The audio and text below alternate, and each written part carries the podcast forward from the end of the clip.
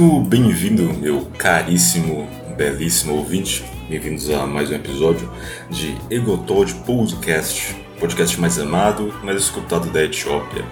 Hoje é dia 19 de julho, é o dia que eu estou gravando, 6 e meia da noite. E eu estou de volta, meus caros, depois de um mês perfeitamente corrido. Mas é isso aí, cara. Estou de volta para a alegria de todos os etiopianos que me escutam. Como de praxe, vamos juntos nesta loucura.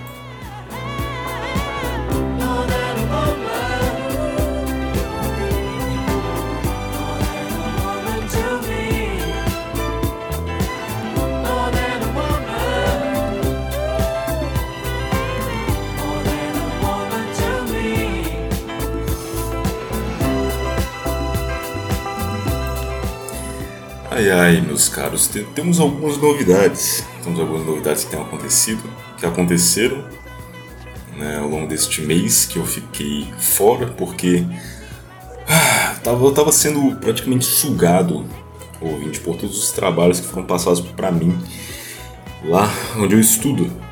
Mas vencemos, cara.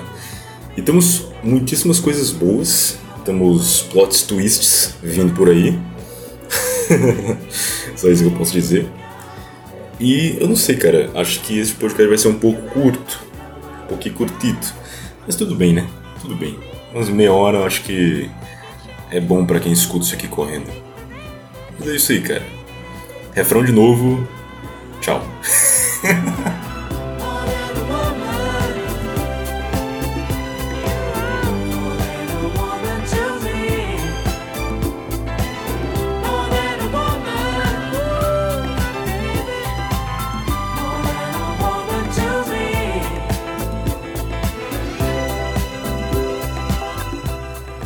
Cara, essa música em específico me traz sentimentos conflitantes.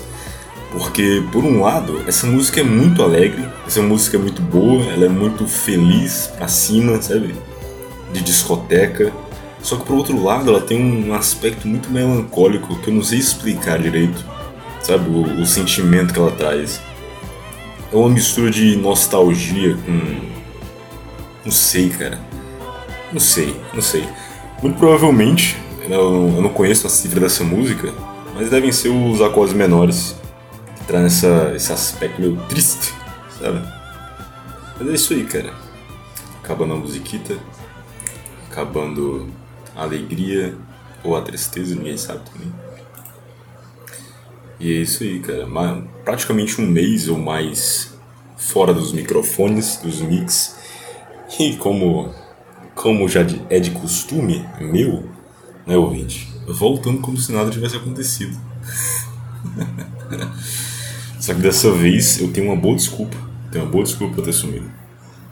Literalmente todos os meus professores, todos, sem exceção, esse semestre eu tive o quê? Umas. umas cinco disciplinas, acredito eu. Mais ou menos isso. E literalmente todos os meus professores passaram projetos de final de semestre.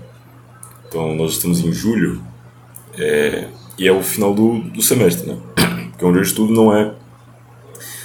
A, a gente não contabiliza por ano, né? não, não é seriado. Então, cara, eu tava atolado até o pescoço de projetos para fazer. Projetos. Sim, eu acho que só uns dois. São uns dois? É, só uns dois não envolviam programação. Todos os outros eram de programação, era de fazer alguma coisa nessa nesse quesito. O que não indica, o que não diz, aliás, né? O que não o que, eu esqueci o termo, cara, eu esqueci o termo. O que não indica que esses dois que não eram de programação não demandaram tempo, né? demandaram. Mas enfim, passei mais ou menos aí esse mês inteiro fazendo essas coisas, tentando me resolver nessa, nessa área. Deixei de estudar praticamente qualquer coisa fora isso. Né? Putz, atrapalhou nas leituras, atrapalhou tudo, cara. É, parou a minha vida praticamente. Mas consegui. Consegui passar do semestre, passar de semestre, é, com praticamente tudo em nota alta. É, obviamente não conseguiria sem a ajuda dos meus coleguitas. E é isso, cara. Essa foi a razão da minha ausência né, nesse, nesse mês. Quais são as novidades, meu caro? Uma novidade que eu quero trazer para vocês que eu estou muito, mas muito feliz. Muito, muito. Era um desejo meu há bastante tempo. Né, bastante tempo. Porque isso eu já meio que dei uma pinceladita em algum outro podcast eu devo ter comentado né, sobre a importância disso para uma vida de estudos. Mas mesmo antes de eu entender a importância disso para uma vida de estudos e essas coisas, eu sempre quis meio que não cantar profissionalmente, né? não queria ser cantor, mas eu queria pelo menos cantar de uma forma menos vergonhosa, entendeu? De uma forma mais respeitosa. Eu queria saber cantar, sabe? Pra de repente, sei lá, do nada, tô numa roda de amigos, tem um violão, eu começo a tocar e a cantar, entendeu? Eu sempre quis isso. Sempre fantasiei isso na minha cabeça. Só que isso nunca. Isso sempre foi muito distante, sabe? Sempre foi muito distante. E aí, que acontece? Eu estou fazendo aula de canto.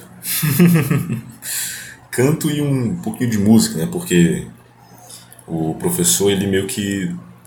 Pra ele te dar o canto, sabe, as aulas de canto, ele tem que explicar muitas coisas de música, né? Questão de acorde e toda a teoria musical.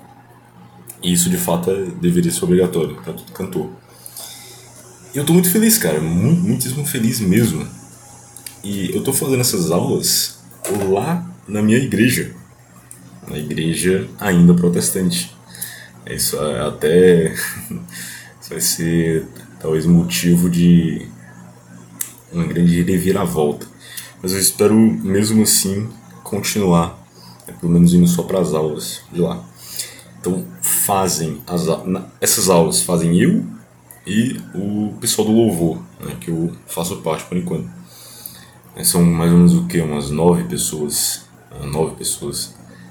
Devem ter umas só umas duas, duas outras pessoas, mesma idade que eu, o resto é tudo adulto, cara. Mas é muito bom, cara. É um ambiente muito. Temos ido muito bem. Eu amo todas aquelas pessoas. São pessoas, sim, 100% gente fina. E, e, é isso, cara. Tenho aprendido o que eu tô, devo. Devo. Tá na quarta aula, eu acho. Acho que eu, a quarta aula foi semana passada Todas as aulas são nas quintas. E a última aula foi na semana passada, então eu tô há mais ou menos quatro semanas é, indo para essas aulas. E o que eu aprendi até agora? O que eu aprendi? Aprendi basicamente a aquecer a minha voz, não só para cantar, como também para é, caso eu vá, por exemplo, falar por muito tempo, como nos podcasts, nos episódios do podcast. Então eu aqueci a voz antes de começar este podcast. Então, aprendi a aquecer minha voz, né? esse é o básico, básico do básico. Aprendi alguns cuidados com a voz também. É, aprendi a desaquecer a voz. Essa eu não esperava, cara. Essa eu realmente não esperava que era necessário você desaquecer a voz depois que você a usou, sabe? Só beber um golita de água aqui. Eu realmente não sabia, cara. E descobri também o meu alcance vocal né, no, no teclado. Como no teclado, se eu não me engano, né, em geral, as oitavas são a oitava mais grave, na verdade, é a segunda oitava do piano, né? o piano é mais extenso, obviamente, e como o teclado é mais curtinho, se eu não me engano, ele tem duas oitavas a menos, que é a primeira oitava grave e a última oitava mais aguda. Então, para o teclado, a minha nota mais grave é o. Tá, eu vou explicar, tá? Na verdade, a minha voz, tipo, a minha nota mais grave mesmo, tipo assim, que eu eu consigo triscar em, alguns pontos é o Dó, Dó 1. é a primeira nota mais grave do teclado. Né? Eu tô falando do teclado, falando Dó 1 do teclado, mas pro piano é o Dó 2. Uh, mas em geral eu consigo alcançar o Dó sustenido, Dó sustenido 2. E eu fico tranquilo no Ré, no Ré 2. E a minha nota mais aguda, se eu não me engano, tá? Eu não testei assim a minha voz completamente aquecida assim, numa concentração medonha para ver alguma nota bem mais aguda que eu consigo. Mas eu vi que eu chego mais ou menos ali no Mi 4 mais ou menos, entendeu? Mi 4, Fá 4 por aí. Então eu tenho um alcance vocal relativamente médio, sabe? Mais ou menos médio por aí. E, segundo meu professor, ele disse que eu sou baixo que alcanço barítono. Eu sou baixo que alcanço barítono. E, inclusive, essa, nessas aulas tem sido um, um baita teste pro meu ego, cara. Porque, tipo assim, segundo ele, uh, aqui no onde eu moro, que é uma região quente aqui no Nordeste, é um clima não vou dizer semiárido porque eu não moro no interior, no meio do Nordeste, mas é um clima quente. Segundo ele, é muito raro que tenham baixos nessa região. Geralmente, os baixos, é, essas vozes extremamente graves, elas surgem assim muito comum em regiões frias, no caso na Europa, né, na Escandinávia, por exemplo. Aí lá é mais raro um, um cara, um, homem com a voz mais aguda nessas regiões. Aí eu, apa eu, apa eu surjo lá e, tipo, é literalmente toda a aula. Literalmente toda a aula, cara. Eu não falo, eu não falo isso né, pra me gabar nem nada. Apesar de que meu ego é muito massageado. Tenho que me policiar bastante. Mas toda a aula, cara, é o o, o pessoal elogiando, sabe, a, a minha voz e meu alcance vocal. E inclusive isso entra até no assunto, cara. Como. como um assunto que eu falei, inclusive, no episódio passado. Sobre matar o teu ego. E essa tua. esse teu apetite carnal. Sabe? E nesse caso, o apetite carnal por adoração, sabe? O apetite carnal de uma autoestima exacerbada, sabe? Esse ego se sentir melhor que os outros, sabe? Perigo de cair nisso. E o que, que eu faço? Eu falo, faço nada, não falo nada na verdade. eu só rio e tento dizer pra mim mesmo, cara, isso é, é, literalmente sons emitidos da tua garganta, cara, que, que isso tem demais? Tá, cara, tu ganhou na loteria genética e as tuas pregas vocais e os teus níveis de testosterona vieram na, no teu DNA, nos teus genes que aleatoriamente, ou de acordo com a tua descendência, que também foi de forma aleatória, tu foi agraciado com isso, cara. E aí? Tu não tem nenhum, literalmente nenhum mérito com isso. Nenhum mérito. Mesmo se tu tivesse, cara, baixa tua bola aí. Mas tem sido muito legal, cara. Muito legal. Inclusive, recomendo, eu não ironicamente recomendo que todas, todas as pessoas, todos vocês ouvintes, se tiverem a oportunidade de fazer, fazerem aula de música, de canto, é, um ou outro, ou assim, muito melhor se forem os dois, façam. Porque a música, o canto, você saber a harmonia, você saber, você entender de teoria musical e de canto, vai te ajudar em inúmeras áreas da tua vida, inúmeras mesmo inclusive em matemática. Pode parecer um pouco louco, um pouco estranho, mas é verdade.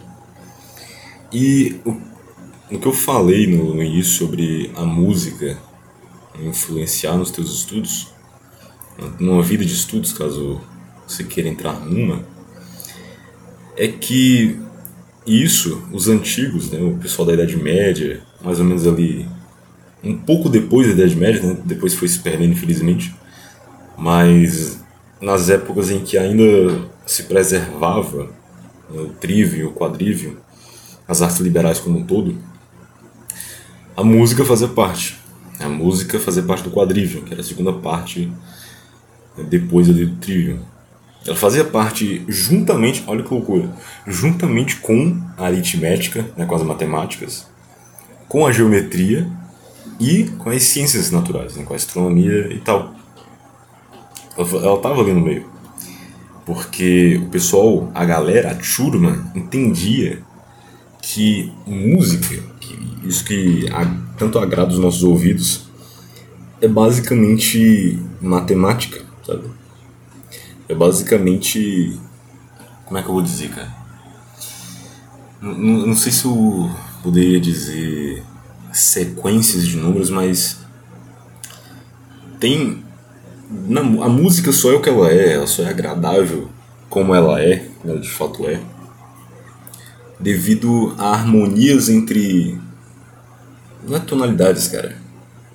Como é que é a palavra? Entre, entre frequências muito específicas que dentro de um acorde, por exemplo, as notas que compõem todos os acordes existentes, elas são harmônicas porque obedecem a uma proporção específica, uma proporção específica e matemática, entendeu? Eu não vou explicar tudo aqui, mas caso você se interesse em relação a essa parada de música e a, beleza da música, a matemática, enfim, assista os três episódios do documentário do Brasil Paralelo sobre música, cara. Que documentário estupendo, meu amigo. É maravilhoso, muito bom mesmo. Assista. E, e é justamente por isso é um dos meus um dos motivos de eu sempre ter desejado muito fazer aula de canto e de música. Fora, fora o desejo pessoal de saber cantar minimamente bem. Entendeu? Aí você pergunta, tá, Gotod, mas tu já tá conseguindo é, cantar relativamente bem? Eu te digo, não. Tô brincando. Eu melhorei muito desde antes de eu ter entrado. Só que, putz, não, ainda não vai não, cara. Ainda não. Eu, eu tenho meio que gravado algumas coisas, sabe, pra eu ficar me avaliando, me autoavaliando. E tem sido um negócio que Tá, tá menos pior, só que ainda tá indigerível, entendeu? Indigerível. Mas é isso, cara. Então, essa é uma das coisas muitíssimo boas que tem acontecido na minha vida. Tem, tem deixado muitíssimo feliz. E é isso. E para este episódio, eu não, não quero tanto ficar batendo papo sobre aleatoriedades porque não tem muita coisa para falar fora isso que eu acabei de contar. Mas eu quero continuar o assunto que eu estava falando no episódio passado, porque quem escutou o episódio passado é, viu que eu estava falando sobre, é como eu já disse pouco tempo atrás, e alguns minutos atrás, justamente sobre essa morte do ego, morte do nosso ego, que engloba a mortificação da nossa carne, sabe? Essa grande parte do nosso ser que compõe a perversão da natureza divina, sabe? a corrupção moral da natureza divina, que é o pecado, que ainda infelizmente está atracado na natureza humana né? e que todos os dias lutamos contra essas inclinações. Porém, no episódio passado, eu não dei praticamente nenhuma nenhum, não vou dizer passo a passo, mas eu não falei muito bem como, e de que forma vencemos esse ego e essa carne. E eu li um livro esse ano, no começo desse ano mais ou menos, que foi simplesmente um dos melhores livros. Tá, eu, eu, eu sempre tenho um receio em dizer que ele foi o melhor, mas eu vou dizer, até agora ele foi o melhor livro que eu já li em toda a minha vida. Toda a minha vida. Sim, cada página desse livro assim, é maravilhosamente bem escrita. É, é perfeito. Esse livro é, é, muito bom. Eu já citei aqui, não sei se no episódio passado também, que é A Educação da Vontade, do Júlio Spaior. Cara, compre esse livro, é muito barato. Tá? É uns 30 e poucos reais, se não me engano, na Amazon. É muito bom. eu acho que o único, entre aspas, problema, não sei se eu poderia dizer problema, que é muita. É muito da. do objetivo do autor, sabe? Não daria muito como tratar tudo que eu vou dizer agora num livro só. Só que o Paiô, digamos assim, ele foca unicamente numa autoeducação laica. Não sei se você consegue entender. Tipo assim, durante o livro dele inteiro, ele não fala muito do aspecto espiritual dessa luta, sabe? Ele foca unicamente no que tu podes fazer para vencer essas tuas más inclinações contigo mesmo, sabe? com as ferramentas que tu tens contigo mesmo. Então, por exemplo, ele não vai citar as ferramentas que a Igreja Católica disponibiliza, sabe que a psicologia católica disponibiliza para essa luta. Se eu não me engano, cara, é porque eu não, tô lembrado faz relativamente certo um, bom tempo que eu li, mas no final do livro, né, na, nas considerações finais, ele ele falou justamente isso, né, que ele, enfim, que ele focou mais nessa educação, nessa autoeducação do homem para si mesmo, então, enfim. Então, apesar de que o método, apesar do método do livro ser muito eficaz e muito bom, é muito bom mesmo, é, não é completo, sabe? Não é perfeito. Porque o homem por si só, sabe? ele consigo mesmo não consegue chegar à perfeição que o Pai deseja somente consigo mesmo. Ele precisa de algo, ele precisa do transcendente, ele precisa da esfera espiritual, tá? Para conseguir. Mas, né, como um todo, o livro é realmente excelente, perfeito.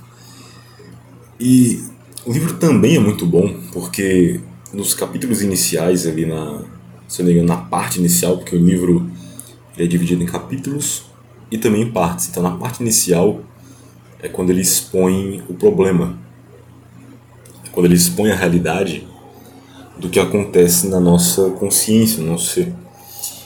Só tomar um pouquinho mais de água aqui, manter a minha garganta hidratada. E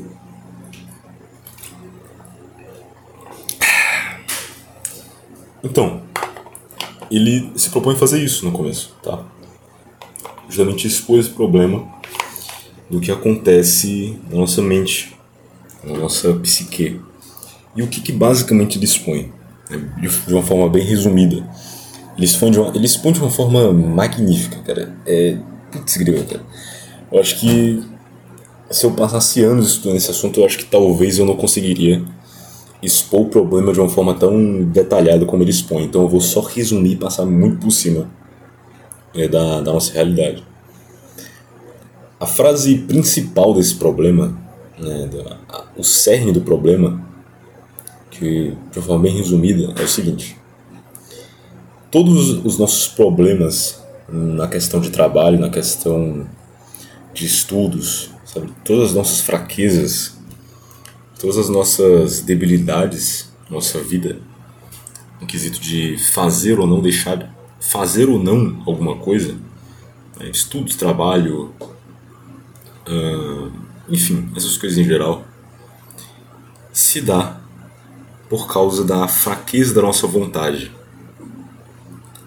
Por quê? Porque dentro da nossa consciência, dentro da nossa mente, existe um campo de batalha acontecendo. Tá? Campo de batalha. De um lado estão as ideias, e quando eu, falo, quando eu digo ideias, imagina, por exemplo, tu acorda 5 horas da manhã. Aliás, no dia anterior, na noite anterior, tu diz, tá, eu preciso acordar 5 horas da manhã no, no dia seguinte, preciso me levantar, preciso treinar, preciso, enfim, fazer os meus afazeres. No horário certo, eu preciso me manter disciplinado. Isso é uma ideia. Isso são conjuntos de ideias. Tá? Então, na nossa consciência, existe essa batalha entre essas ideias, esses tipos de ideias, e os sentimentos. E os sentimentos é o que de fato tu vais fazer, entendeu? Então, se, eu, se a minha ideia é que eu quero acordar, que eu tenho que acordar às 5 horas da manhã no dia seguinte, o meu sentimento é que quando eu acordo, eu não quero acordar às 5 horas, entendeu? O sentimento que prevalece no meu coração, o sentimento que, perma, que permanece, que reina na minha consciência, o que vai prevalecer é a procrastinação, entendeu? É não levantar às 5 horas da manhã, é acordar 3 horas depois, é não treinar, é não fazer os meus afazeres, tá? Esses são os sentimentos. Ou, segundo mesmo o Paiô, são as potências afetivas. São é como se fossem blocos assim maciços e muito densos que tu não consegue malear de uma forma muito fácil. Tá? Agora, se tu consegues ver essa esse campo de batalha, e se eu te perguntar quem é que ganha essa batalha ao longo de toda a nossa vida? Quem é que é o sempre o vencedor em grande parte da nossa existência aqui na Terra? Obviamente são as ideias.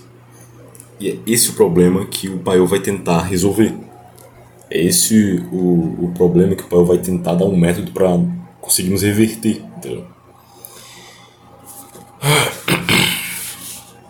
Então as nossas ideias elas sempre vão perder essa batalha contra as potências afetivas.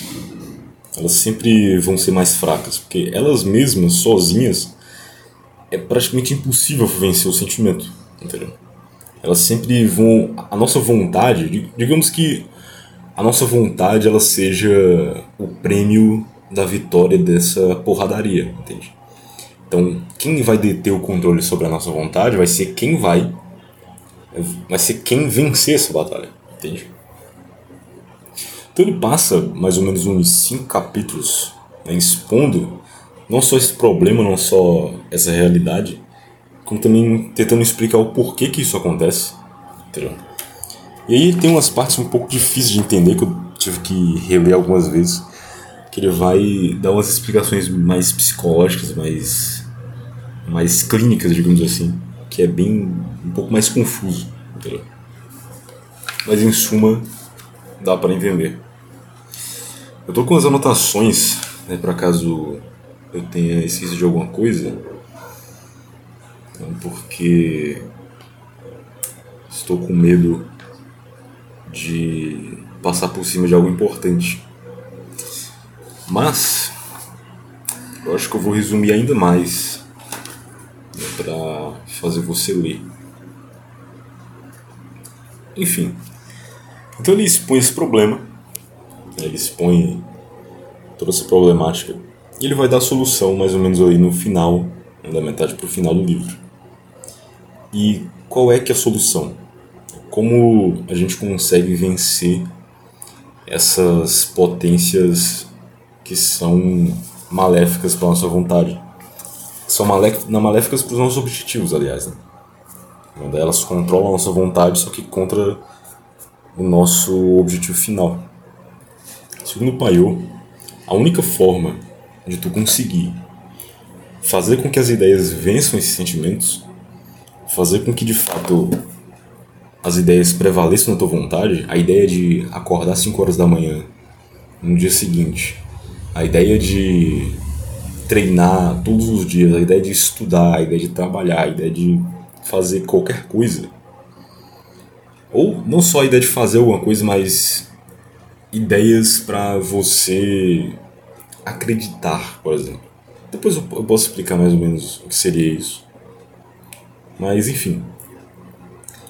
A única forma de isso acontecer é fazer com que esses sentimentos sejam, digamos assim, conectados. Aliás, fazer com que essas ideias sejam conectadas com os sentimentos que favorecem essas ideias. Entende? Então, se as ideias sozinhas elas não conseguem vencer os sentimentos que são contrários a ela, são os sentimentos que se opõem a essas ideias. Então, se a ideia quer seguir tal caminho, existem assim uma miríade de sentimentos muitíssimo mais fortes que querem o caminho contrário. A única forma dela vencer é você associar essas ideias com sentimentos que a favorecem, as favorecem. Sacas? Tá, ele, ele começa ali no começo das, da outra metade do livro a dar essas, essas pistas da vitória das nossas ideias. E pro final ele explica de fato como a gente consegue fazer essa ligação entre as ideias com os sentimentos favoráveis. E como carambolas isso acontece? É como nós conseguimos interligar essas ideias com esses sentimentos. O Poel vai dar assim uma. Putz, grila, cara. Eu lembro de quando eu tava lendo, eu tava na expectativa dele, do desgraçado, me dizer como, sabe? Porque ele fica. Ele, ele sabe, ele fica te criando uma expectativa de tu finalmente descobrir como é que tu vai fazer isso, sabe? E quando ele te dá, tu simplesmente expande a tua mente. Simplesmente expande a tua mente. E um método, assim, bem resumido, de como isso acontece é através de uma coisa chamada reflexão meditativa. Reflexão meditativa. Mas, é, são, é esse termo, só que soma, é assim, imprescindível que isso seja somado a outra coisa, que é o tempo. Então, é uma reflexão meditativa com o tempo. O que, o Poel vai dizer? Para que tu consigas ligar essas ideias a esses sentimentos bons que favorecem essas ideias, então, por exemplo, o sentimento de prazer, sabe? Quando tu sente prazer em acordar cedo e fazer o que tu tem que fazer, sabe? Junto com a ideia de que tu tem que fazer aquilo, entende? Essas duas coisas caminhando junto. Tu só consegues ligar essas duas coisas quando constantemente, ao longo do tempo, ao longo assim, de, de dias e. Enfim, não tem um tempo específico, mas até isso de fato se consolidar, é refletindo nos mínimos detalhes possíveis e associando essas ideias sentimentos de prazer e de coisas boas, entende? Então, eu sempre vou recorrer nesse exemplo porque é muito comum, sabe? E, e é um exemplo em que eu luto bastante.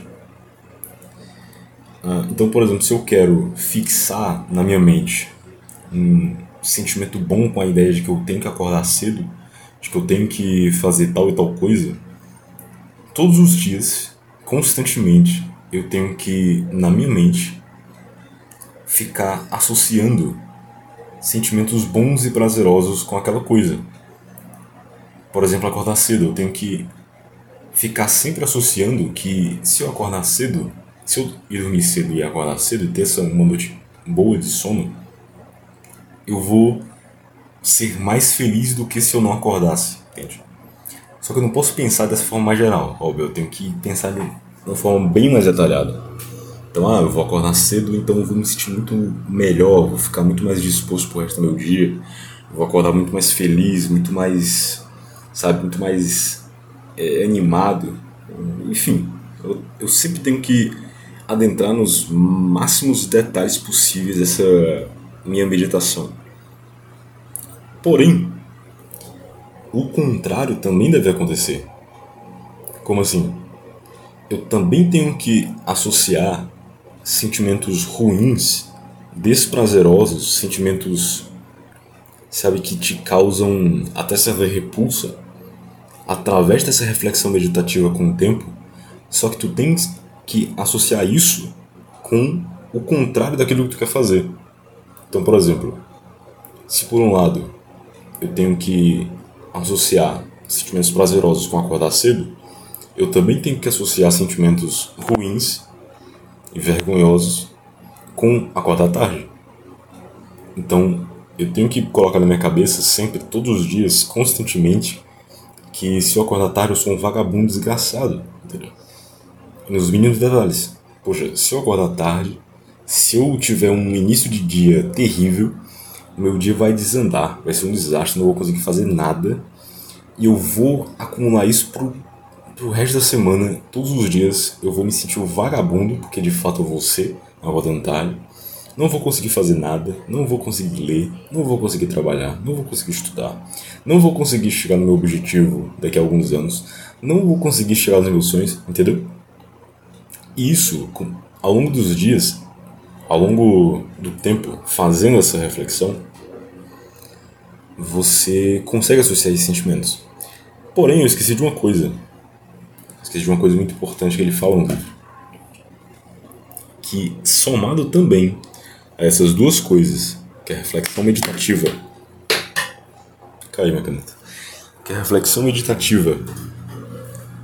O tempo.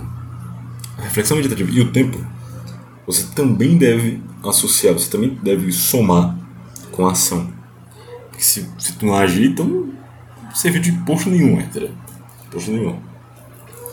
Então tu também tem que, assim, levantar a tua bunda da, da cadeira e fazer o que tu tem que fazer. Tu também tem que agir. Mesmo que, assim, gritando, entendeu? Gritando. Gritando. Ou mesmo que tu faças, por exemplo, uh, aquilo que tu quer fazer, só que muito pouco. Então, por exemplo, se eu estudo. Se eu tenho que estudar, por exemplo, 4 horas por dia, eu não, eu não vou começar estudando 4 horas por dia. Eu não vou conseguir. Tá só que, por exemplo, eu vou começar estudando uma hora por dia, duas horas.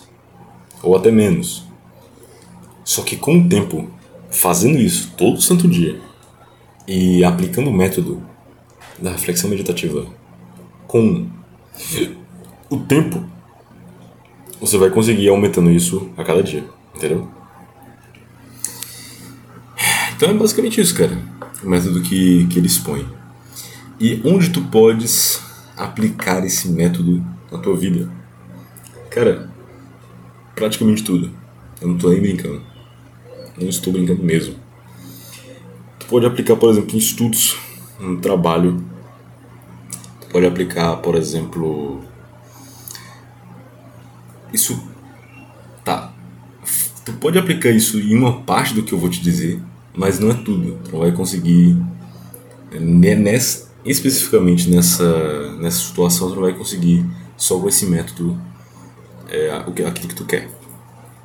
Mas, até mesmo para vencer alguns pecados, né, para vencer pecados e acabar com certos vícios que tu tem, e também adquirir as virtudes que tu quer, tu também pode aplicar esse método. Deixa eu ver o que mais. E também, um, um caso bem comum entre nós na nossa idade, também tu pode e deve aplicar isso em termos de relacionamento, por exemplo. Sabe? Termos de relacionamento. Então, por exemplo, você, meu caro ouvinte, que está sofrendo aí, que nem uma gazelinha, chorando, porque a tua namoradinha te deixou, ou você, minha ouvinta, que tá aí, chorando, porque o teu namoradinho te deixou, te traiu, tu não só pode, como tu deves aplicar esse método, cara. Que, que, que tu Olha o tempo que você tá perdendo, velho. Não perca tempo, aplica esse método, poxa. Aplica.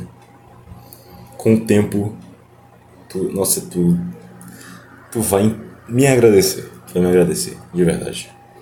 De verdade, meu. De verdade. ai, ai. Mas é isso, cara.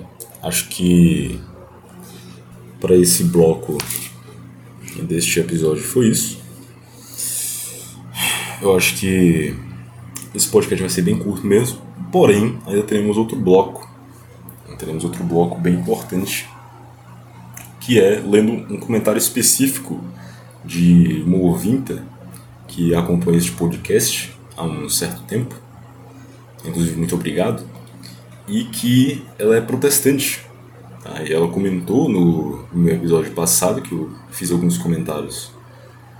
É, eu levantei alguns argumentos que faziam muito sentido na minha cabeça contra o protestantismo e ela se propôs a respondê-los. Né? Eu vou ler este comentário aqui e nós vamos responder. Nós quem, pô? Eu. eu falo nós como se eu tivesse uma rádio aqui, uns caras atrás de mim. Então. Mas é isso. Então, no bloco seguinte, teremos este comentário, teremos essa pequena resposta a esta ouvinte. Então, fica aí, meu caro ouvinte. Não, não vai embora, tá? Não vai embora. Que já já estaremos de volta, tá bom? Tá? Tô, tô falando que nem o Augusto Bagos. Não Augusto Bax, mas é isso aí, cara. Tô, tô dando uma escolhidita na música do próximo bloco, do, do intervalo. Mas. É isso. Até o próximo bloco, meu caro ouvinte. Fique aí e curta a música, tá? Até mais.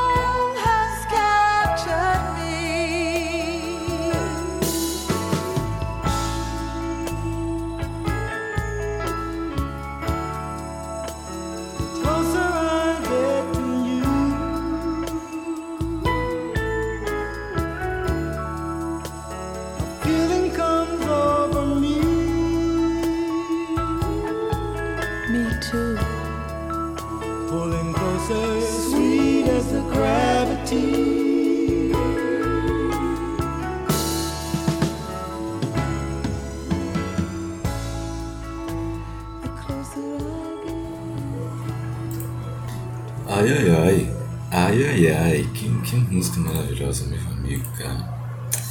Que, que vibe, cara, que vibe. Inclusive, o Donny Hathaway, que é o cara, o cara que canta essa música junto com a Roberta Black, Roberta Fleck, aliás. É, cara, ele tem se tornado meu cantor favorito, cara. Meu cantor favorito. Eu tenho procurado escutar toda a discografia dele. Inclusive ontem, ontem, ontem, eu escutei o, um álbum inteiro dele, o primeiro álbum dele. Primeiro, o cara lança o primeiro álbum e já nasce, assim, já vem de uma forma maravilhosa, cara. As músicas são realmente muito boas. Recomendo, inclusive. Bom pra caraca, velho. Bom pra caraca. Mas vamos lá, vamos lá, cara. Fiz o, o episódio passado, né, como eu, eu havia falado no bloco anterior, e uma ouvinta né, protestante se propôs a dar umas respondidas no que eu falei. Então vamos dar umas comentadas né, no que ela comentou. Tá? Ah, antes de tudo, antes de qualquer coisa, antes de qualquer declaração, antes de qualquer afirmação da minha parte, tá? Eu me submeto à doutrina oficial da Igreja Católica? Então qualquer coisa que eu falar aqui, qualquer coisa, absolutamente qualquer coisa que vá contra o que o magistério da Igreja, o que a tradição e a Escritura, esses três membros, né, que esse tripé falar, então, se eu falar algo contra o que o magistério já afirmou, eu retiro o que eu disse na hora, tá? Retiro o que eu disse na hora. Só para deixar claro, tá bom? Então, vamos lá. Ah, eu nem lembro o que foi que eu falei, tá? Mas acho que eu consigo identificar pelo que ela escreveu aqui. Vamos lá. A democracia, muito obrigado, democracia, por ter comentado, escreveu o seguinte: De fato, é um dilema para muitos o só a escritura, pois realmente não há, não há lista completa na própria Bíblia. Na minha cabeça, porém, não há dilema algum, talvez por ignorância minha. Creio em Gênesis 1, versículo 1. No princípio criou o Senhor Deus os céus e a terra. Deus é o Criador, soberano e onipotente, que conduz toda a história se Deus é o Criador onipotente, para mim, não há dificuldade alguma em crer que ele preservou sua palavra em conformidade com sua vontade, guiando Israel e a Igreja para receberem e aceitarem os livros inspirados. Na minha opinião, só um Deus fraco, negligente ou mau caráter permitiria que sua verdade revelada se misturasse com textos mentirosos, levando seu próprio povo à confusão. Como já dizia São Irineu de Lyon em Contra as Heresias, as Escrituras vieram até nós como uma coleção completa que não permite adição nem subtração. E eu gostei muito desse, dessa parte que ela escreveu, porque é literalmente, literalmente essa a doutrina católica acerca da escritura. É literalmente nisso que eu acredito e continuo acreditando, tá? E vou continuar acreditando se nada acontecer. Se não for convencido do contrário, aliás. Mas é essa a doutrina católica. É, o problema não, não tá em não crermos que Deus preservou ou não, sabe? a, a Escritura.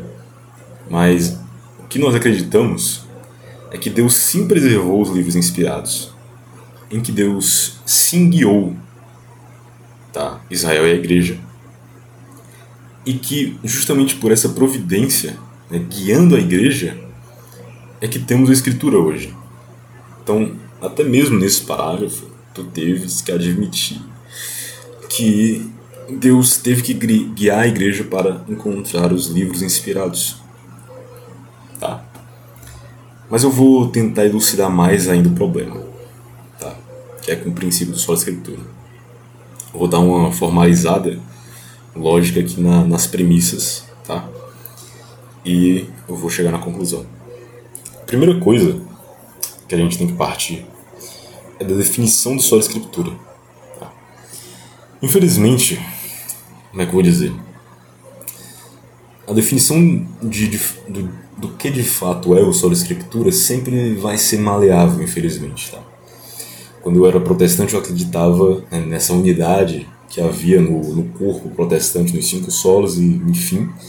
Só que estudando e procurando as coisas acerca dessa, dessa disputa e vendo agora as respostas do outro lado e também as contra as contra-respostas desse lado, você percebe, e eu percebi, que à medida que os princípios vão sendo criticados, à medida em que cada vertente, cada de denominação protestante eh, vai sendo criticado, ela vai dando certas novas definições de cada um dos cinco solos. Né? E é isso que acontece com o solo escritura, em vários momentos em vários momentos da história, em vários momentos da, dessa disputa entre católicos e protestantes, os protestantes redefinem o solo escritura. Tá? Mas né, eu procurei uma definição do, do solo, solo escritura, uma das mais famosas, da confissão de fé que eu subscrevia, que é a confissão de fé de Westminster. E na confissão de fé de Westminster vai dizer o seguinte: essa, assim, na minha opinião, tá? É a principal definição de sola escritura. Agora, se, se eu tiver outra, aí, aí é complicado. O juiz supremo, pelo qual todas as controvérsias religiosas. Como é que é, Gotório? Todas as controvérsias religiosas têm de ser determinadas e por quem serão examinados todos os decretos de concílio. Eu não, eu não escutei direito. Todos os decretos de concílios, todas as opiniões dos antigos escritores, todas as doutrinas de homens e opiniões particulares, o juiz supremo, em cuja sentença nos devemos firmar, não pode ser outro, senão o Espírito Santo falando na Escritura. Essa, para mim, essa é a definição que eu peguei da confissão de fé de Westminster. É que eu acredito eu que você tenha bastante apreço. Tá? Essa definição só da Escritura. A segunda coisa, o concílio, ou os concílios, né?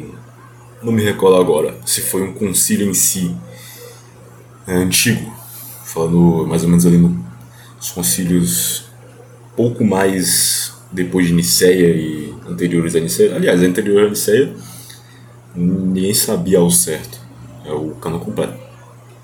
Mas eu sei que há uma definição de fato do canon, mas ali mais ou menos no na, na Reforma Protestante, depois um pouco depois da Reforma Protestante, há um conselho ecumênico da Igreja Católica que define assim novamente, de fato assim, o cano bíblico. Mas digamos, num concílio que formulou esse cano ou os concílios que formularam esse cano, tá num desenvolvimento ali conciliar. Esse concílio, de acordo com a visão protestante, não é infalível ou não são infalíveis nem tampouco eles podem estar assim no mesmo nível da escritura. Ao menos né, que esses, esse, esse concílio ou esses concílios estejam em consonância com a escritura, isso segundo a visão protestante, tá? Então, ao menos que o concílio esteja de acordo com o que a escritura diz, ele deve ser aceito. Se não, ele deve ser rejeitado. Porém, Porém, a prova que não constam na própria escritura. Não está na escritura. É como tu mesmo disse no do texto, que eu faço questão de reafirmar, e talvez essa seja uma das, um dos principais motivos né, da, da minha ida até Roma, é que na, na escritura, na Bíblia, existe uma coisa que não tem, que é uma coisa crucial e essencial, que é o índice de todos os livros que devem compô-la. Esse é o grande problema. Então, os concílios, ou o concílio que promulgou a escritura, que juntou o cânon, que uniu o cânon, colocou livros ali que não, não, não há citação na escritura. Então, por exemplo, uh, o, o, problema é muito pior, tá? Mas eu vou dar uma, eu vou dar uma aliviada. Por exemplo, em tese, nós somente com a escritura podemos chegar até ali no Novo Testamento ao consenso de que pelo menos as cartas paulinas e alguns evangelhos ou todos os evangelhos, se não me engano, pelo menos ali as cartas paulinas e os evangelhos são de fato inspirados, são de fato autoritativos, a partir da própria escritura. Porém, existem outros livros, como a Epístola aos Hebreus, como Apocalipse, como Tiago, como Terceiro João, como alguns outros, vários outros, que não têm esse mesmo privilégio. Entende? E como como fica esses livros, já que você só pode utilizar do princípio de sola escritura? Entendeu?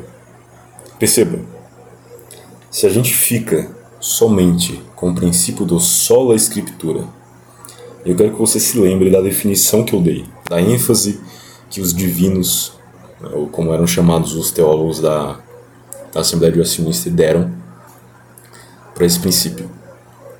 Pega essa ênfase, pega esse princípio, pega esse sola, pega todas, toda essa, essa, sabe, essas afirmações categóricas que eles dão.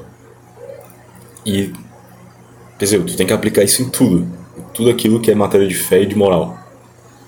E o que que não é, o, o que que dentro dessa disso que eu tô falando, que é a formação do canon, não é matéria de fé.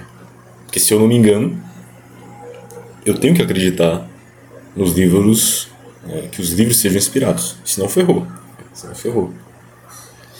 Então, se só com o princípio da escritura eu não consigo chegar nem mesmo ao cânon bíblico, né, se os protestantes afirmam o princípio do sola escritura, porém utilizam um cânon que foi formado, acreditam num cânon que foi formado foi compilado sem o uso do princípio do sola escritura,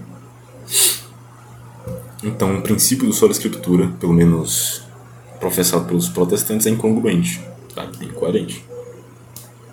Porém, o problema é muito pior. É muito pior. Por quê? Porque nem mesmo as escrituras que eu falei, sabe, quando eu estava falando sobre as epístolas paulinas, que a gente, só com a escritura, a gente conseguiria mais ou menos ali saber é, que as epístolas paulinas são autoritativas e tal. Problema é que nem base para isso, com, só com o princípio do sola escritura, a gente conseguiria, sabe? Porque percebe que vai ficar um, um negócio circular que a gente nunca vai ter fim, porque a gente precisa do, do princípio de sola escritura, sabe? Que é o juiz supremo de todas as opiniões de todos os antigos escritores, de todos os decretos de concílio, de todas as doutrinas de homens e opiniões particulares. É o juiz supremo de absolutamente tudo. É o Espírito Santo falando na escritura. Só que a gente precisa da escritura definida para que esse princípio do sola escritura seja aplicado nas outras coisas como a gente define a escritura, como a gente define a base, a base, assim, o, o fundamento, como a gente define a escritura com o princípio do solo escritura, entendeu? É esse o grande problema. Por quê? Se você apela para a igreja Que é isso que eu faço. Agora eu faço, aliás. Que é isso que os católicos fazem. Quer dizer, a escritura, ela é escritura. O cânon, ele é cânon porque uma autoridade, uma instituição autorizada pelo próprio Cristo compilou esse cânon. Se você nega isso, ou aliás, né, se você de alguma forma se utiliza dessa da, da igreja para conseguir pelo menos uma certa base do cânon, então o princípio já foi por água abaixo. Deixa. A não ser que você redefina o princípio. Aí já não é comigo. Tá bom? Uh, vamos lá. Uh, ah, inclusive, eu separei outra definição é de um teólogo que eu gosto muito até, gosto até hoje. Ele foi bem brilhante na sua, na sua época, que é o François Tourentine. E ele escreveu a. Poxa, eu esqueci o nome dele. O nome do, do livro, aliás. Ah, ele escreveu o compêndio de teologia apologética dele posteriormente à Assembleia de Westminster, então ele já levava em conta a definição do de Westminster, ele define o seguinte, o princípio. Presta atenção, na, no segundo tópico de uma pergunta, da pergunta 20 do Compêndio de Teologia Apologética, não lembro agora o volume, mas é o volume que fala da Escritura.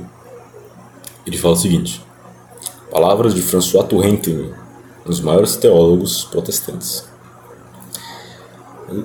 Juiz supremo infalível é aquele que nunca erra no julgamento, nem é passivo de erro. Não se deixa influenciar pelo preconceito e por terceiros de quem não é o apelo. Ora, tais requisitos não podem ser encontrados nem na igreja, nem em concílios, nem em concílios, nem em papas, pois podem errar, e a miúde tem errado de formas mais graves, de forma, das formas mais graves, e são a parte culpada.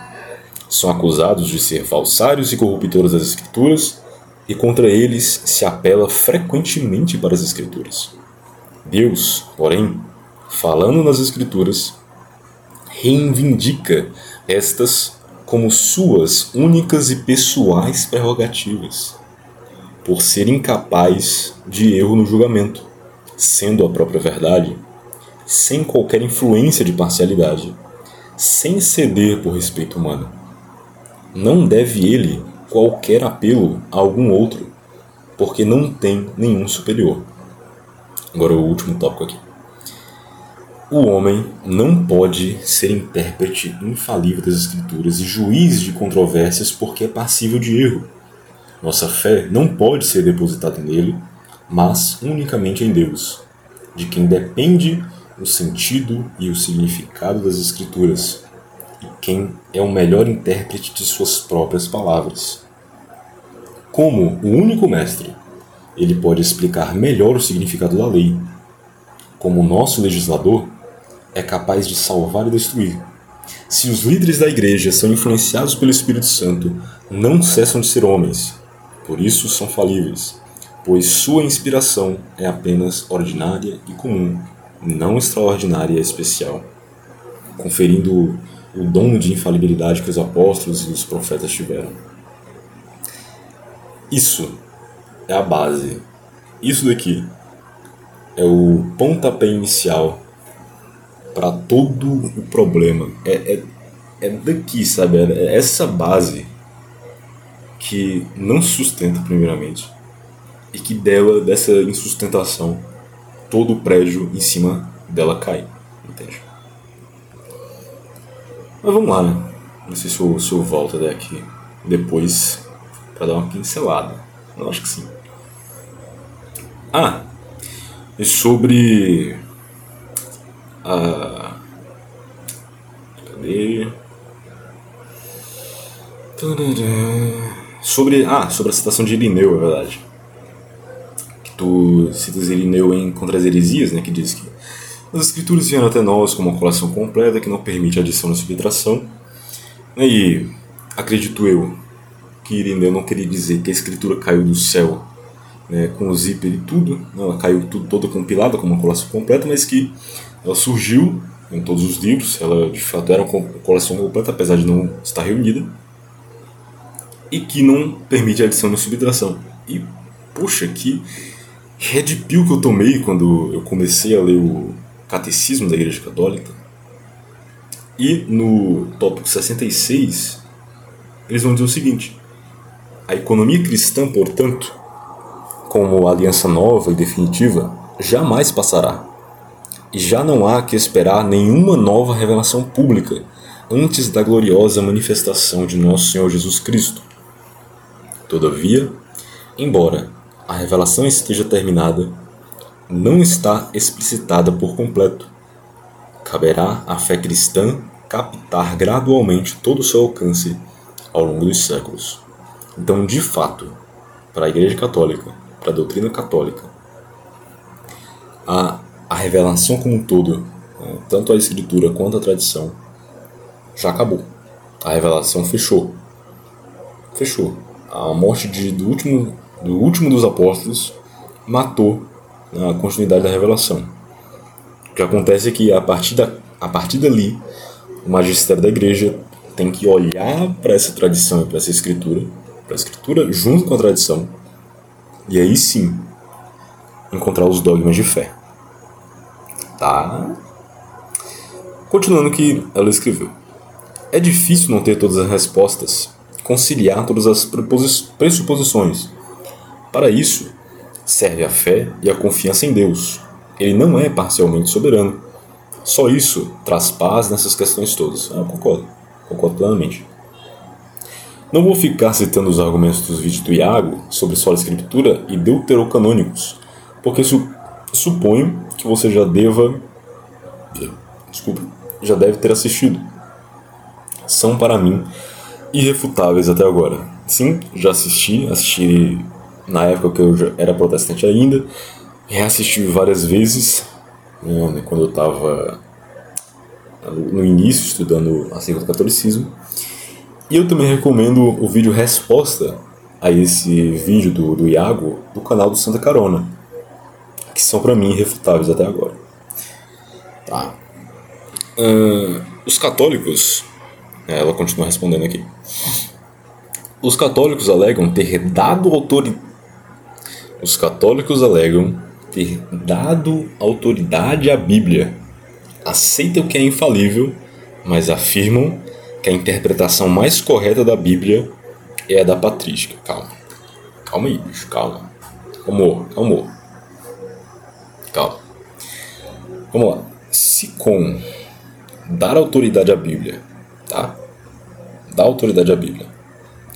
Tu tá dizendo que dentro de um concílio da Igreja Católica, ou em, em vários concílios, que definiram esse cano, definiram a Escritura, que nesses concílios, ou nesse concílio, eles inferiram autoridade na Escritura, isso não condiz com a doutrina católica. Tá? E essa era uma coisa que eu acreditava quando eu era protestante, infelizmente. E algo que, literalmente, está nas primeiras partes do catecismo.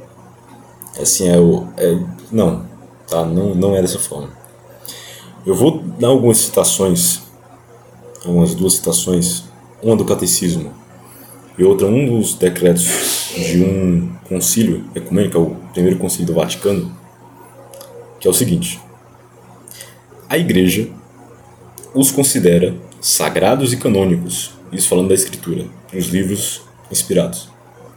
Não porque compostos de obra humana, foram então aprovados por sua autoridade, nem porque contém revelação divina sem erro, mas porque, tendo sido escritos sob a inspiração do Espírito Santo, eles têm Deus como autor e, como tal, foram confiados à Igreja.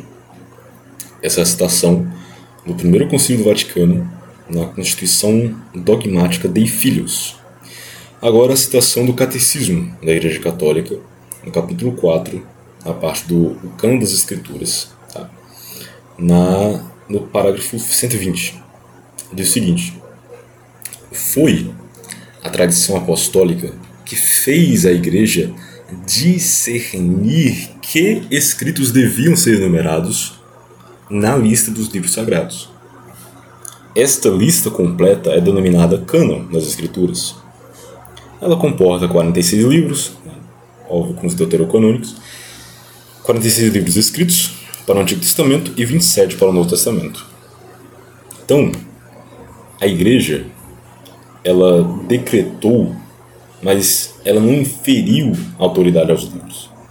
Ela decretou de forma infalível quais eram livros, os livros que já eram inspirados. Entendeu?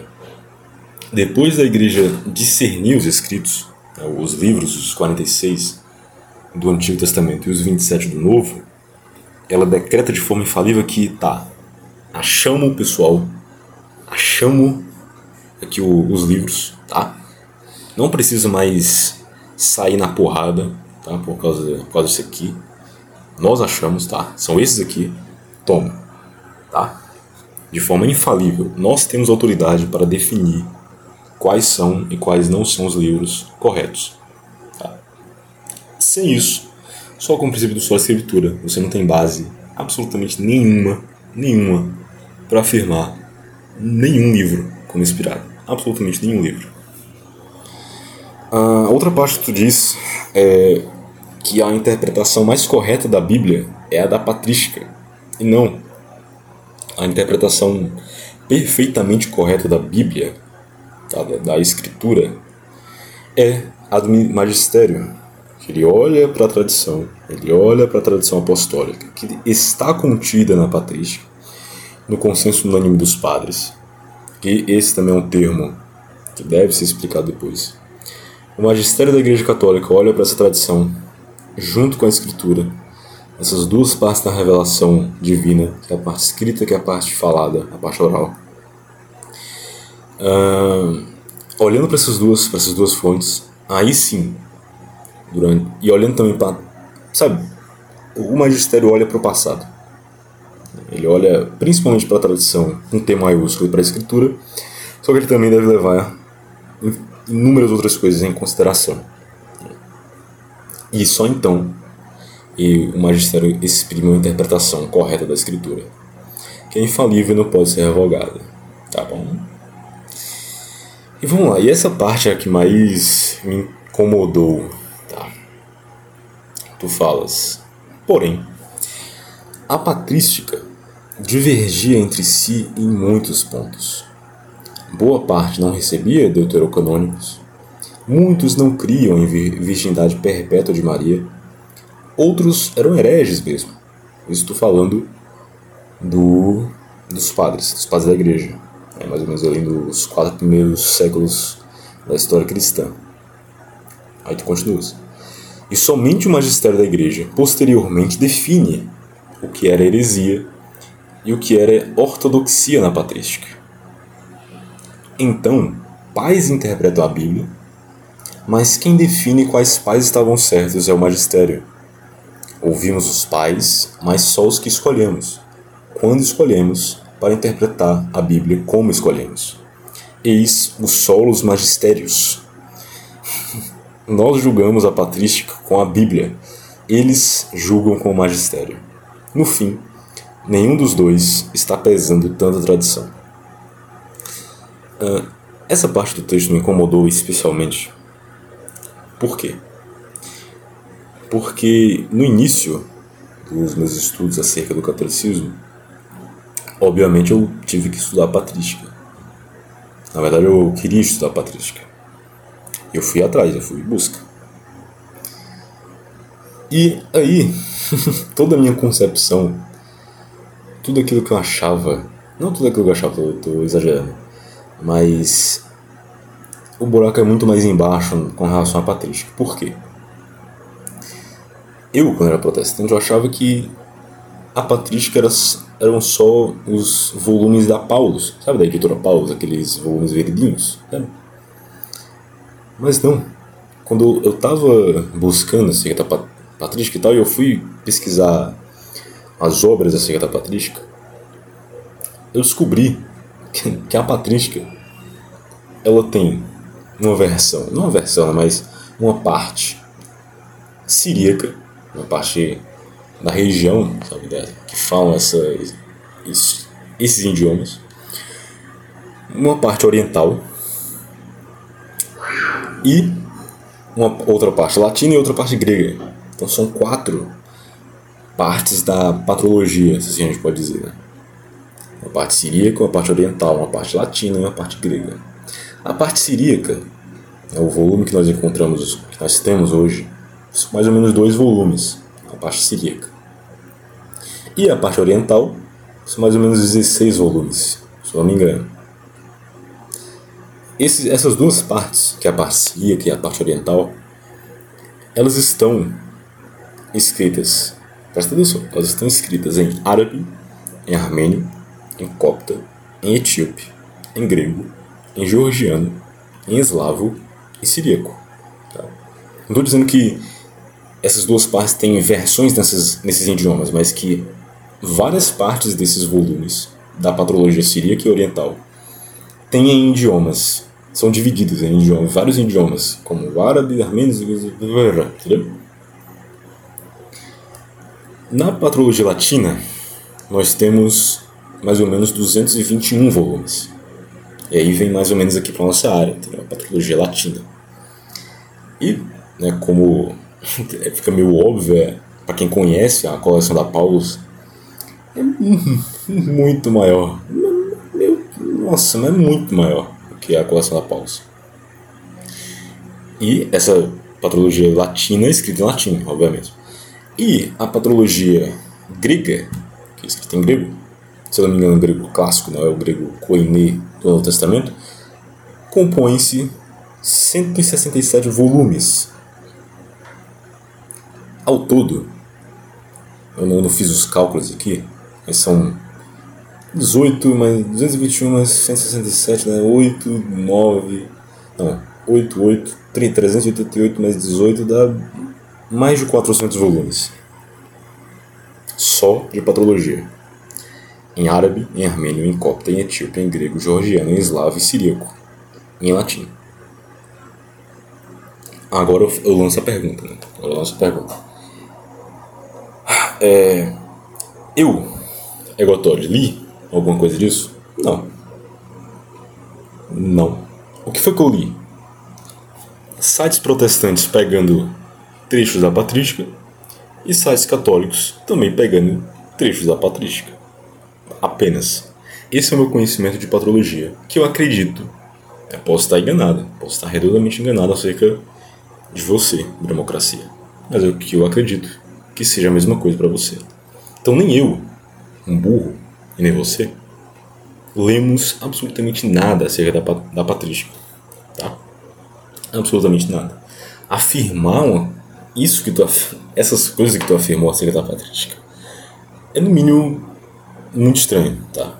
É muito estranho. É, tá, nem eu, tá?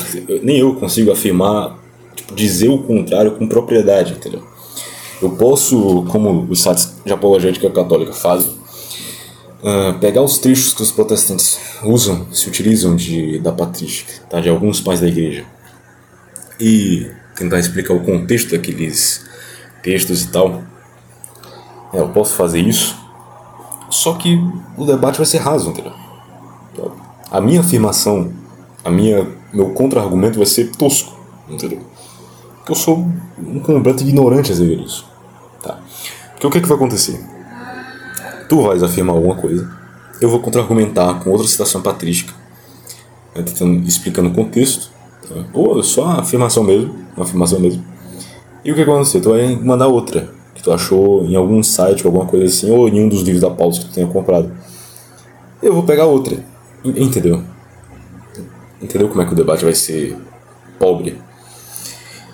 Como é, o que, que eu acho que deveria ser esse debate? Alguém, um protestante que conheça pelo menos a enorme parte dessa, dessa patrística tá aqui, conheça a todas essas obras, que saiba ler nesses, em todos esses idiomas, é porque não existe tradução para português ou inglês, muito menos para português, que saiba ler nesses, todos esses idiomas, que tenha lido grande parte desses volumes, e outra parte também, né, outra, outra pessoa, outras pessoas do meio católico que saiba ler, ou saibam ler nesses idiomas. E, assim, e aí sim, eles conseguem debater, sabe, de uma forma saudável, de uma forma minimamente inteligente. Não, vão, não vai ser dois ignorantes né, falando, pegando citações fora de contexto ou de sitezinho de apologética, entendeu? Que é o que eu faria. O ah, que mais? Ah, e tu diz que uh, somente o magistério da igreja posteriormente define o que era heresia e o que era ortodoxia na patrística, então os pais interpretam a Bíblia, sei o que, é o solo dos magistérios. Mais uma vez, não é de forma arbitrária. O magistério não, não vai de dedo em dedo, sabe, escolhendo os pais da igreja que eles vão que eles vão adotar como como norma, entende? O consenso unânime dos padres, sabe, todo esse estudo da patrologia como um todo, é, saber todos esses idiomas e ler todas essas obras, estudar todas essas obras, dá um trabalho desgraçado. Eu acredito que tu imagines isso. Então não é de forma arbitrária, tá?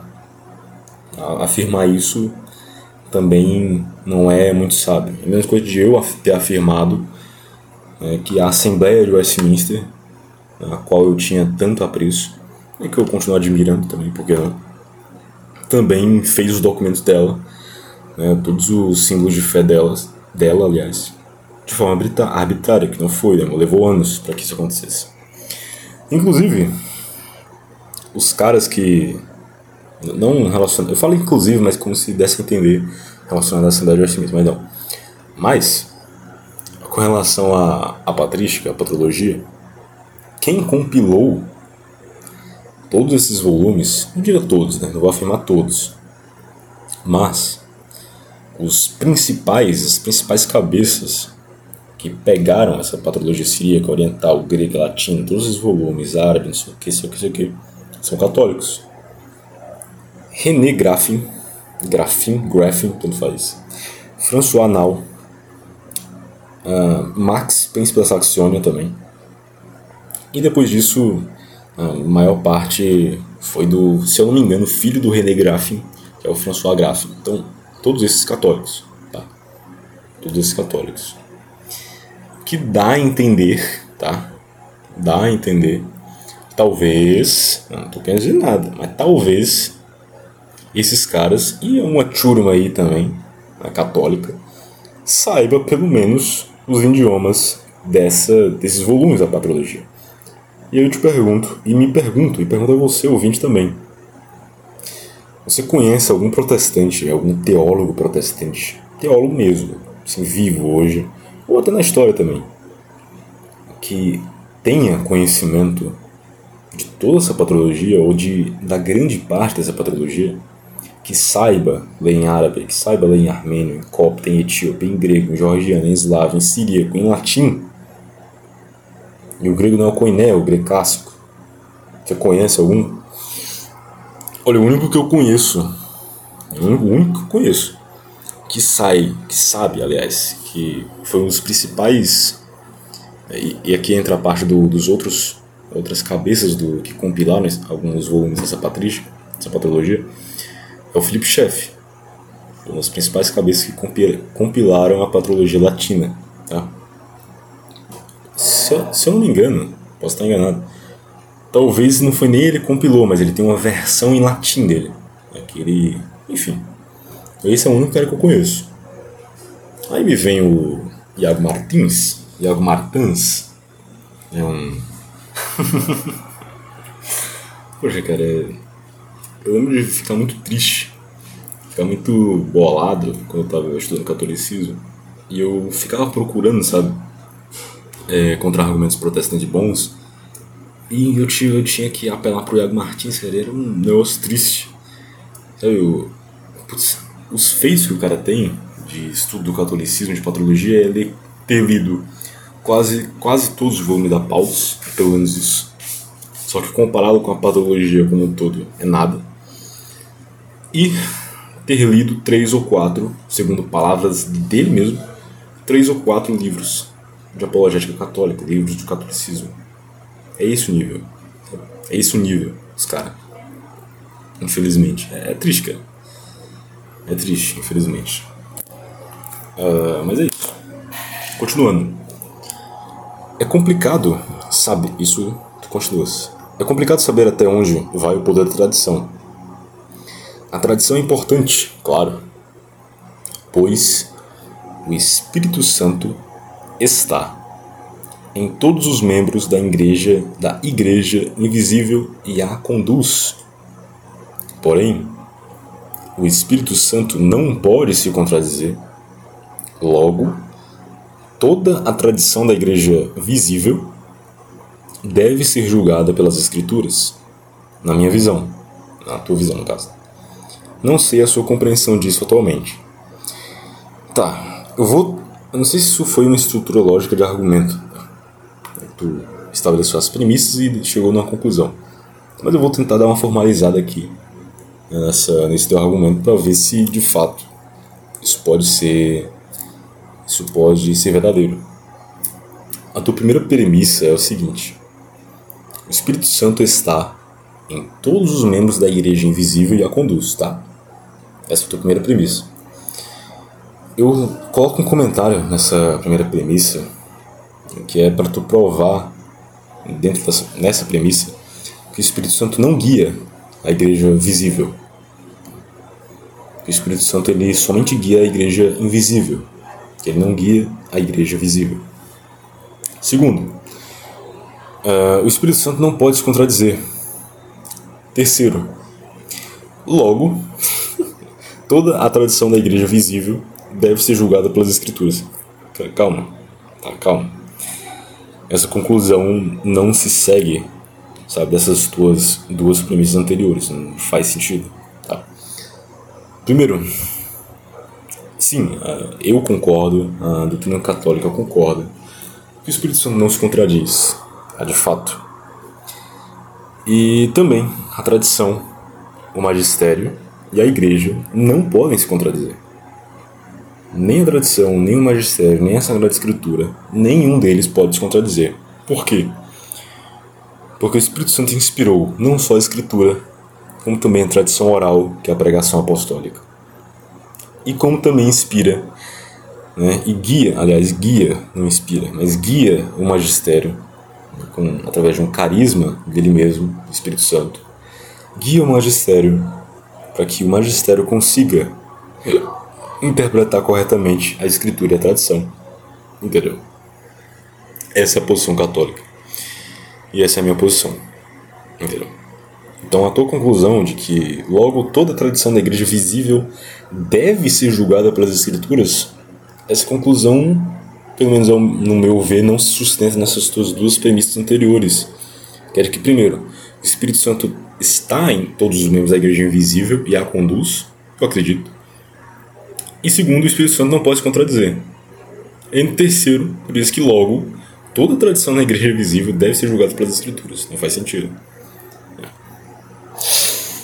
Uh, parágrafo 80 do Catecismo da Igreja Católica, no capítulo 2, na parte de a relação entre a tradição e a escritura, vai dizer o seguinte: Elas estão entre si estreitamente unidas e comunicantes, pois, promanando ambas da mesma fonte divina, formam de certo modo um só todo e tendem para o mesmo fim. Tanto uma como a outra, e aqui está é, tá falando da escritura da tradição, tanto uma como a outra tornam presente e fecundo na igreja o mistério de Cristo, que prometeu permanecer com os seus todos os dias até a consumação dos séculos. No parágrafo 86, no capítulo 3, sobre a interpretação do depósito da fé, que é o magistério da igreja, vai dizer o seguinte: Todavia, tal magistério não está acima da palavra de Deus. Como é que é, Gotório? Todavia, tal magistério, isso aqui é uma fala católica, é o catecismo da igreja católica. Tal magistério não está acima da palavra de Deus, mas a serviço dela, não ensinando senão o que foi transmitido, no sentido de que por mandato divino, com a assistência do Espírito Santo, piamente ausculta aquela palavra, santamente aguarda e fielmente a expõe, e deste único depósito de fé tira o que nos propõe para ser crido como divinamente revelado. Tá?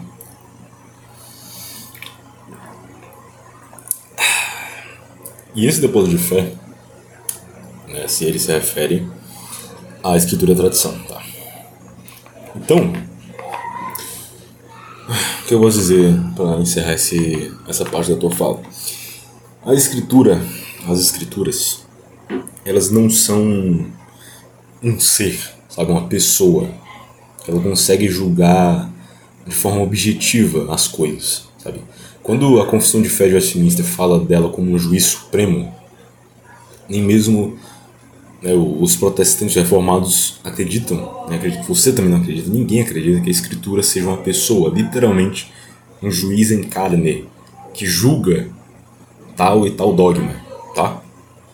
Ela precisa, a Escritura precisa ser interpretada para poder julgar qualquer coisa. Ela precisa ser interpretada por alguém, por um agente externo a ela. Sem que exista um agente que seja externo a ela e que seja também infalível. Opa, o fone caiu. E que seja também infalível, sabe? Vou definir melhor ainda. Somente com o método, aqui o método reformado tá? de interpretação bíblica, que é o método gramático histórico, somente com esse método, somente com só escritura, é impossível impossível estabelecer qualquer fundamento, qualquer fundamento de doutrina, qualquer base, qualquer, qualquer dogma, tá? Então, só com o texto, tá? Só com a redação do... Vou pegar só no Testamento. Só com a, o texto grego, só com o texto grego, a gente consegue fazer qualquer coisa com ele. A gente consegue torcer o texto grego de tal forma a fazer com que eu diga aquilo, com que ele diga aquilo que eu quero que ele diga. Entendeu? A única forma de eu saber o que de fato o texto está dizendo, com 100% de certeza, é conhecendo o que, que o autor quis dizer com aquilo, as intenções de fato reais do autor.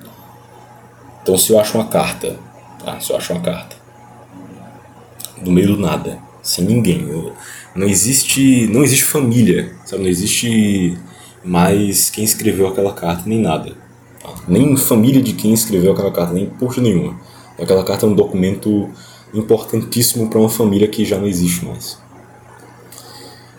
uh, e é uma carta e aqui eu estou usando um exemplo de uma carta escrita numa língua moderna tá? numa língua que a gente conhece. Português inglês espanhol francês enfim. Nessa situação já a gente já consegue assim errar em muita coisa na interpretação do que aquilo tá de fato escrito de o que, que o autor quis dizer com aquela carta entendeu? Agora se você traz pro grego aí putz aí piorou tudo entendeu? Piorou tudo e como tu sabes o grego é um idioma riquíssimo tá com inúmero nossa um dos motivos é que no grego uh, não, não importa meio que a ordem das palavras. Só não me engano. Tá? Não sou nenhuma autoridade de grego, tá? Posso estar falando besteira. Mas pelo, pelo que eu estudei há um tempo, cerca de grego, a ordem numa frase, das palavras e tal, não importa. Tu consegue, sabe, não, não importa para você formar uma frase. Tá? Se você trocar ali as palavras de lugar, você consegue formar uma frase e entender o que tu está dizendo tá? em tese. Mas por causa disso, e de inúmeros outros fatores da língua grega, e também pelo fato de que, com o princípio do sola escritura e com o método gramático histórico unicamente, você consegue partir dali para tudo aquilo que você quiser. Né? Tá? Ai ai. Eu acho, não sei se eu posso comentar mais alguma coisa acerca disso. Uh, eu acho que só para fechar acerca do, do exemplo sobre a carta. Agora imagina que a Igreja Católica seja. Imagina que essa carta seja uma família, e que essa família está viva, sabe? O autor daquela carta morreu, só que aquela carta foi sendo passada geração em geração e tem uma importância crucial para aquela família. Sabe? Crucial. E aquela família é a única que faz parte da descendência da família do verdadeiro autor daquela carta. Entendeu?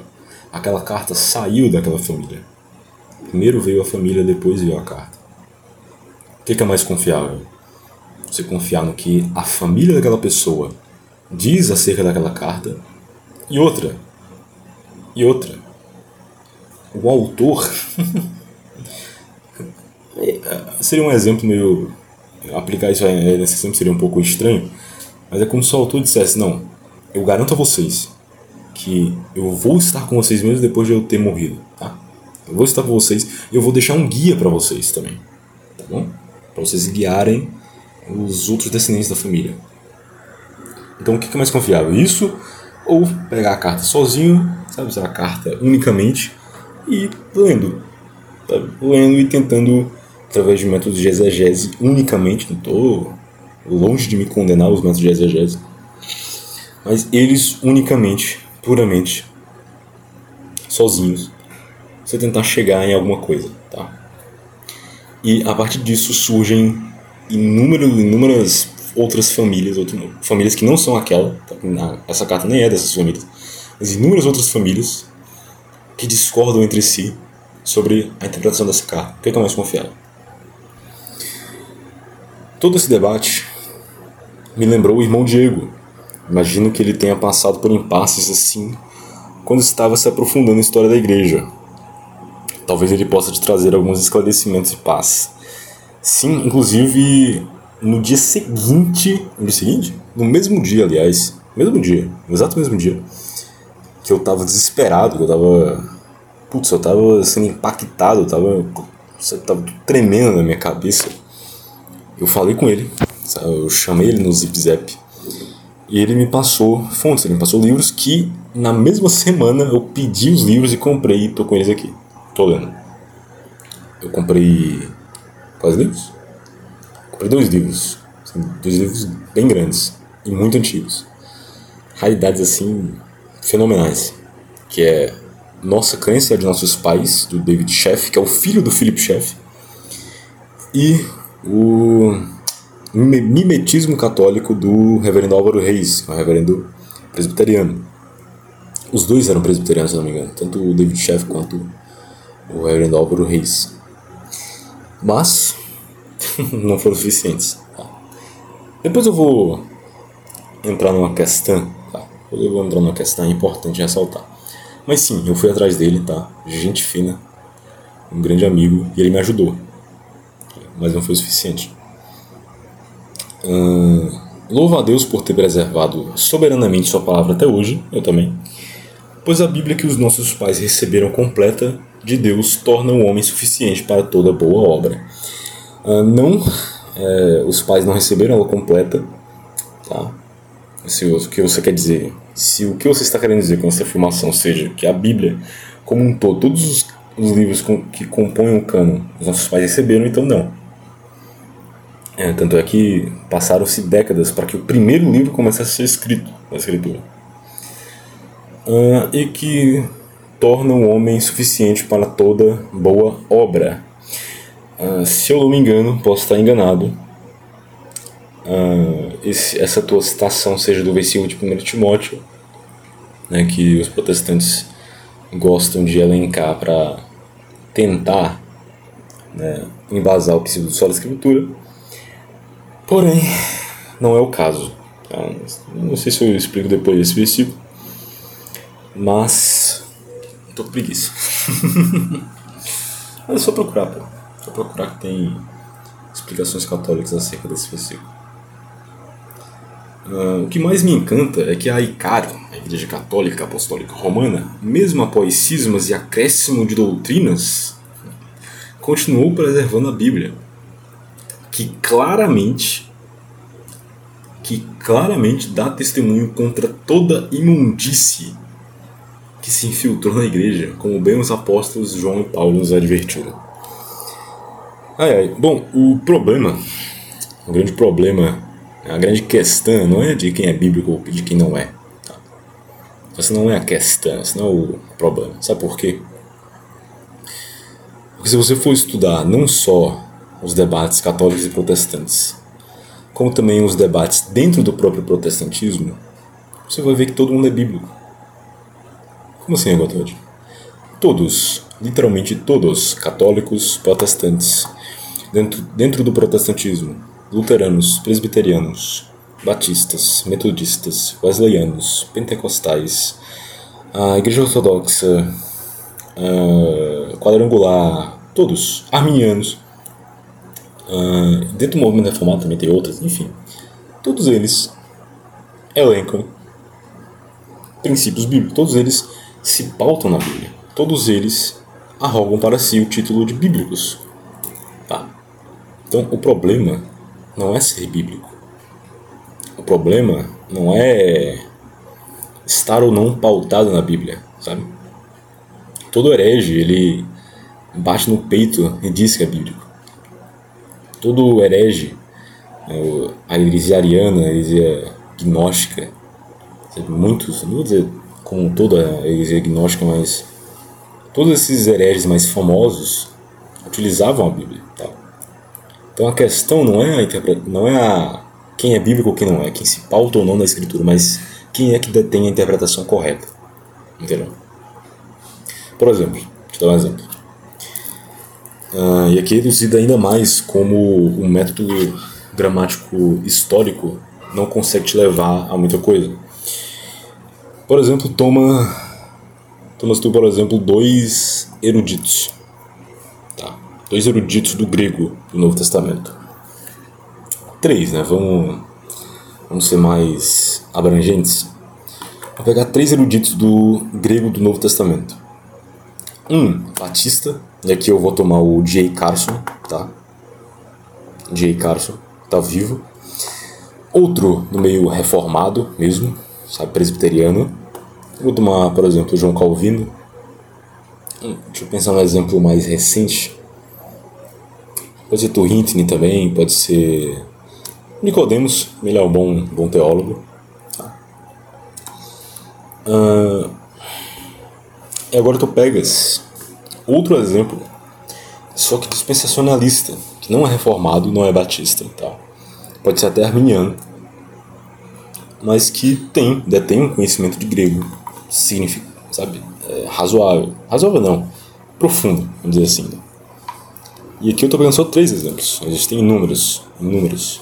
Todos esses eruditos, todos, de denominações diferentes, conhecendo o grego, assim, de cabo a rabo, lendo o Novo Testamento no original, tendo as ferramentas de exegese, de hermenêutica, conhecendo-se, sabe, as suas de denominações, tanto as as que discordam dele quanto as que concordam, conhecendo os autores, e ainda assim discordam. Por quê? Por que, que esses caras que conhecem o grego, por que, que esses caras que conhecem a, a escritura discordam? Esse é o problema. Então, uh, o romanismo é uma prostituição gradual do cristianismo para dominar a Europa, negligenciando as escrituras. Meu amigo, para seduzir esses incrédulos, aprenderam a fazer imagens, coisa que todo semita abomina e todo pagão ama. Ah, putz. ah, primeiro, ah, existiam, assim, desde os primórdios do cristianismo primitivo, uma. Como é que eu posso dizer? Uma cultura de imagens, tá? Desde o cristianismo primitivo, pré-niceia não é uma invenção medieval, é uma invenção, sabe, do século depois do primeiro milênio, por exemplo. Segundo, que desde quando o semitismo, que o judaísmo virou padrão? Não, o judaísmo abomina tal coisa, logo, opa, logo eles estão certos. Não, não é assim que funciona, entendeu? E segundo que se você estivesse se referindo aos semitas, aos hebreus, não aos judeus, pós Jesus Cristo que rejeitaram o Evangelho, então a afirmação de que isso, isso é abominável cai por terra, porque, primeiro, tô, ficando, ficando cansado. A Arca da Aliança tem imagens tá? de, de anjos. O Templo de Jerusalém era composto por várias imagens. Tá? O Velho Testamento como um todo existe, contém inúmeras referências de imagens. Né? E eu conheço os argumentos uh, protestantes. Nossa, velho, engasguei aqui. E eu conheço os argumentos protestantes, principalmente os de Calvino, acerca dessas referências. Porém, afirmar que o judeu abomina essa, esse aspecto de imagens não é verdadeiro. Tá? Se eu não me engano, nem mesmo Calvino ou qualquer outro projeta que defenda o contrário do uso de, do uso de imagens vai afirmar isso. Tá bom? Em seguida, tu diz: aprenderam a dar uma responsabilidade a cada santo. Santa Luzia dos Olhos, São Pedro da Chuva, como os pagãos faziam com seus deuses, e nossos pais, antes de Cristo, jamais fizeram com seus profetas, rabinos e mártires. Aprenderam a consagrar templos a certos santos, como os pagãos, a Basílica de Maria Aparecida, igual ao Templo de Atena, aprende, aprenderam a ter um sumo pontifex, um mediador entre Deus e os homens, aprenderam até mesmo a falar latim e a tratar latim como a língua de Deus, privando os outros povos de serem edificados no culto, por ouvirem uma língua estranha. Uf, vamos lá. Uh, primeira coisa, de acordo com a doutrina católica, com a doutrina do catolicismo, só ressaltando mais uma vez a minha afirmação do início. Se o que eu falar aqui, se o que tiver falado, o que eu falo, o que eu falar, ir de encontro contra o que o magistério expõe, que está no catecismo, o que a doutrina católica de fato é, eu retiro o que eu disse na hora. Uh, de acordo com a doutrina católica, tá, os santos eles intercedem a Cristo, eles intercedem para Cristo por nós. Da mesma forma que eu peço a você, ou que eu peço a um outro irmão, por exemplo. Ou que você pede a outro irmão, por exemplo, né, meio protestante, para orarem uns pelos outros, os católicos também pedem intercessão para os santos. E esses santos né, são irmãos, são irmãos desses católicos, entendeu? E aqui vai uma algo, algo que eu ia falar no final, mas é que eu, algo que eu não estudei ainda, que eu tenho dificuldade, ainda, eu ainda tenho dúvidas, que é acerca dessa da natureza dessa comunicação de intercessão entre as pessoas que aqui estão e entre os santos que morreram, entendeu? E a diferença disso para o espiritismo.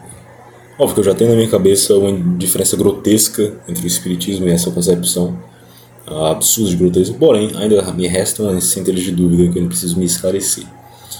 Porém, o fato é que, de acordo com a doutrina católica, os santos que estão no céu, eles podem interceder pelos santos, pelas pessoas, pelos cristãos que aqui estão, da mesma forma que podemos interceder uns pelos outros, entendeu? Agora, alguns santos, especificamente, como os exemplos que tu citou, por exemplo, ah, de acordo com as experiências que tiveram em vida, né? por exemplo, tiver, teve um santo que, sei lá, sofreu muito com um certo pecado, que lutou muito com tal pecado, conseguiu vencer, por exemplo.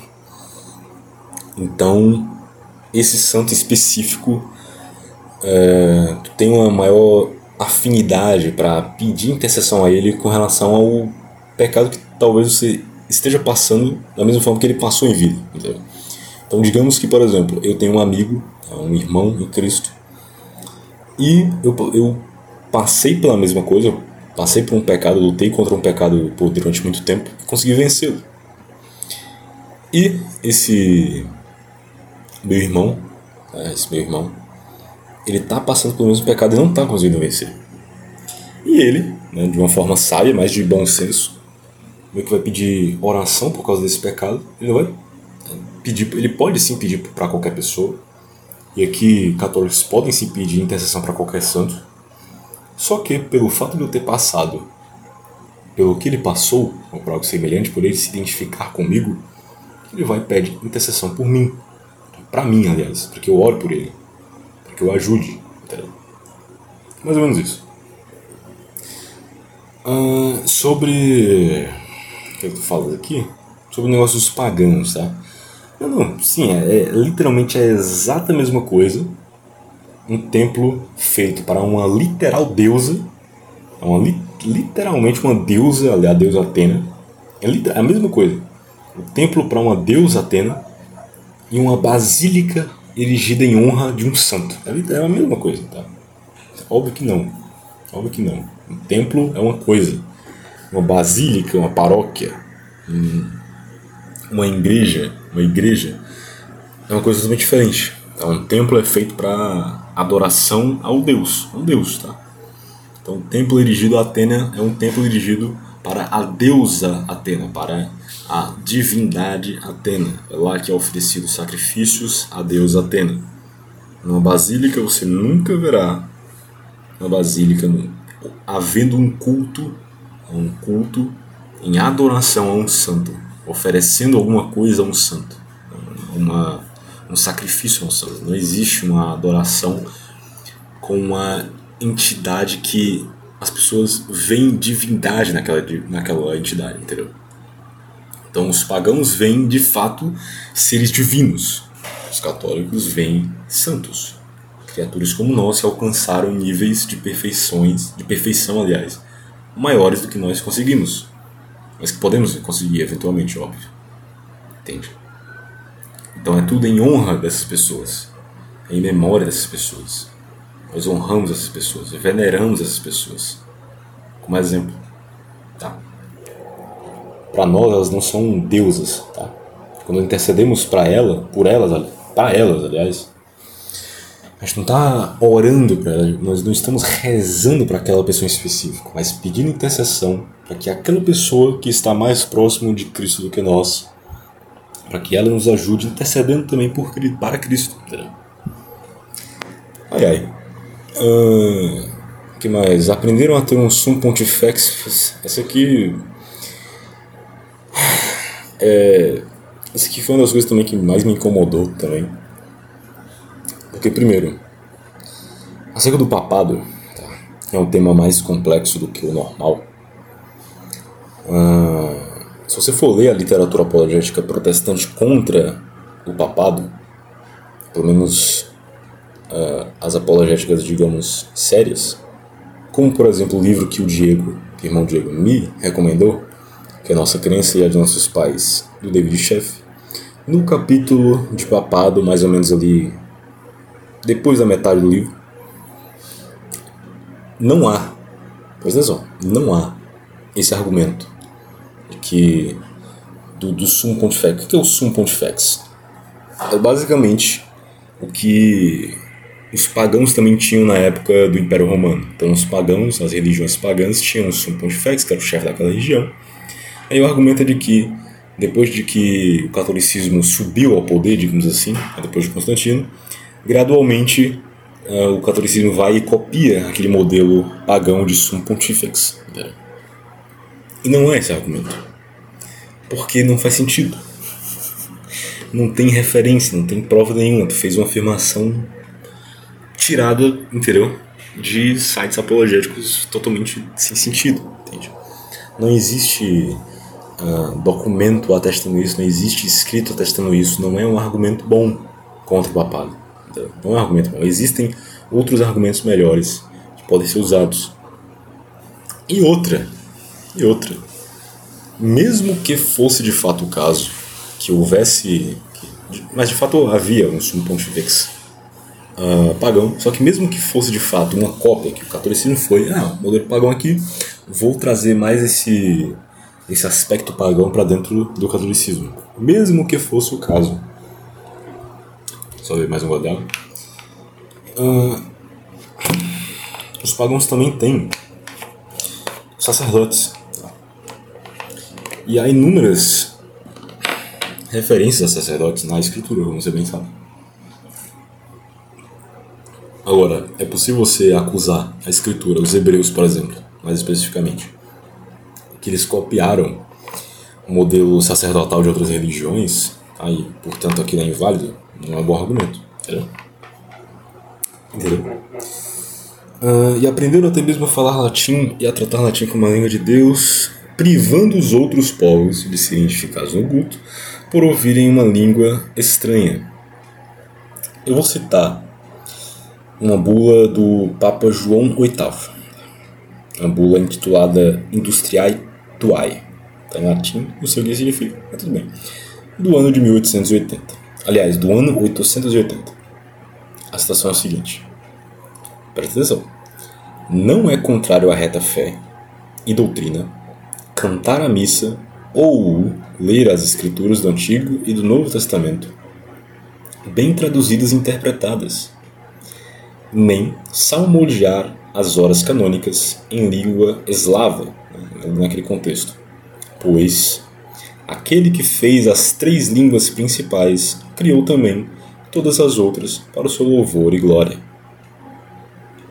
Perceba, a igreja ela nunca condenou a missa uh, feita numa língua estrangeira. Eu tô, quando estou falando isso, estou tentando formular melhor. Porque pode ser que, pode ser que, se você achar uma, uma citação, por favor, me avise.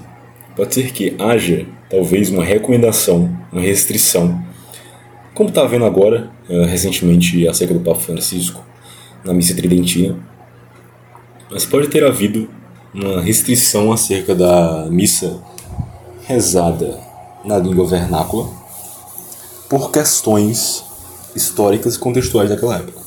Porém, nunca foi doutrinariamente proibido a missa em língua vernácula. Tanto é que isso só acontecia, a língua, a missa em latim, só acontecia na igreja latina, porque a igreja também tem outra parte dela, que é a igreja oriental, tá? outra, em outra parte do mundo, depois ali, é de Roma, mais para as bandas do Oriente. E lá a missa sempre, vou dizer sempre, tá? Estou tentando evitar exageros, tá? essas afirmações, mas lá a missa era feita assim em vernáculo durante toda a história. Sempre foi lícito. Tá. Só que na igreja latina, a, a missa, a enorme, a, não enorme maioria, tá? a maior parte da missa, durante um período da história, foi rezada em latim por motivos de conveniência.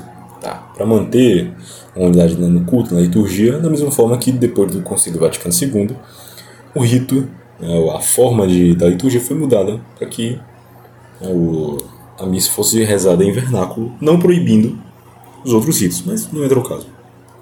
Porém, mesmo nas missas rezadas em latim, a homilia, que era a pregação, ela era feita em língua vernácula porque não faria sentido ser o contrário, entendeu? Agora, essa afirmação de que, mesmo essa. tirando a parte da pregação, tá? Mesmo o, resto da homilia aliás, o resto da missa sendo rezado em latim, ser totalmente infrutífero, sabe? Totalmente não edificante para as pessoas, eu já discordo, tá? porque eu presenciei pessoalmente missa rezada em latim com a homilia em vernáculo e eu fui extremamente edificado, extremamente edificado. Ai ai, vamos lá. Sobre não haver um versículo explícito quanto à primazia da escritura sobre a tradição, a Bíblia chamou de nobres os bereanos, que diante de um apóstolo, autoridade máxima da igreja, decidiram por si mesmos examinar continuamente as escrituras para verificar se ele estava dizendo a verdade. Os de Bereia eram mais nobres que os de Tessalônica, diz o texto, mesmo que os de Tessalônica também tivessem também recebido a Paulo a Bíblia uh, os chamou de nobres por verificar as Escrituras ao invés de receber diretamente uma palavra autoritativa vindo do corpo apostólico. Eu serei pecadora e insolente hoje se fizer o mesmo que a Escritura chama de nobre? Olhar para a Escritura para ver se o corpo, corpo apostólico atual fala a verdade? Ou isso está proibido? Proibido pelo corpo apostólico, que conveniente. Ah, tá bom, vamos lá. Essa, esse versículo, esse versículo, era. Só procurando uma coisa aqui, que é o que eu anotei. Esse versículo era, digamos assim, o último dedinho que eu tava, na época, na minha cabeça, tentando firmar as minhas últimas centelhas de convicção acerca do solo escritura. Era assim a minha última esperança, tá? E mesmo, mesmo que esse versículo de fato desse a entender e desse base para o solo escritura, uh, mesmo que isso fosse de fato o caso, de acordo com o próprio método reformado teológico, uma doutrina tão basilar como o solo escritura depender de um versículo, mas um versículo que é narrativo, que é em Atos, que não é doutrinal, que é um negócio que é uma narração histórica. Putz, um versículo de, dessa magnitude, sabe? Aliás, um versículo dessa natureza, para dar base a uma doutrina dessa magnitude, é no mínimo, no mínimo, muito estranho. Estou usando muito esse termo, muito estranho. Mas vamos lá. Vamos ler o versículo, tá? Vamos ler o versículo, que é em Atos 17. Vamos ler os versículos iniciais que fala ali dos apóstolos em Tessalônica e depois vai falar dos apóstolos em Bereia. E eu estou lendo a versão da Almeida Corrigida Fiel, ACF. Atos 17, versículo 1. E passando por Anfípolis e Apolônia, chegaram a Tessalônica, onde havia uma sinagoga de judeus. E Paulo, como tinha por costume, foi ter com eles, e por três sábados disputou com eles sobre as Escrituras, expondo e demonstrando que convinha que o Cristo padecesse e ressuscitasse dentre os mortos. E este Jesus que vos anuncio, dizia ele, é o Cristo. E alguns deles creram e ajuntaram-se com Paulo e Silas também uma grande multidão de gregos religiosos e não poucas mulheres principais. Mas os judeus desobedientes, movidos de inveja, tomaram consigo alguns homens perversos dentre os vadios e, ajuntando o povo, alvoroçaram a cidade e, assaltando a casa de Jason, procuravam trazê-los para junto do povo.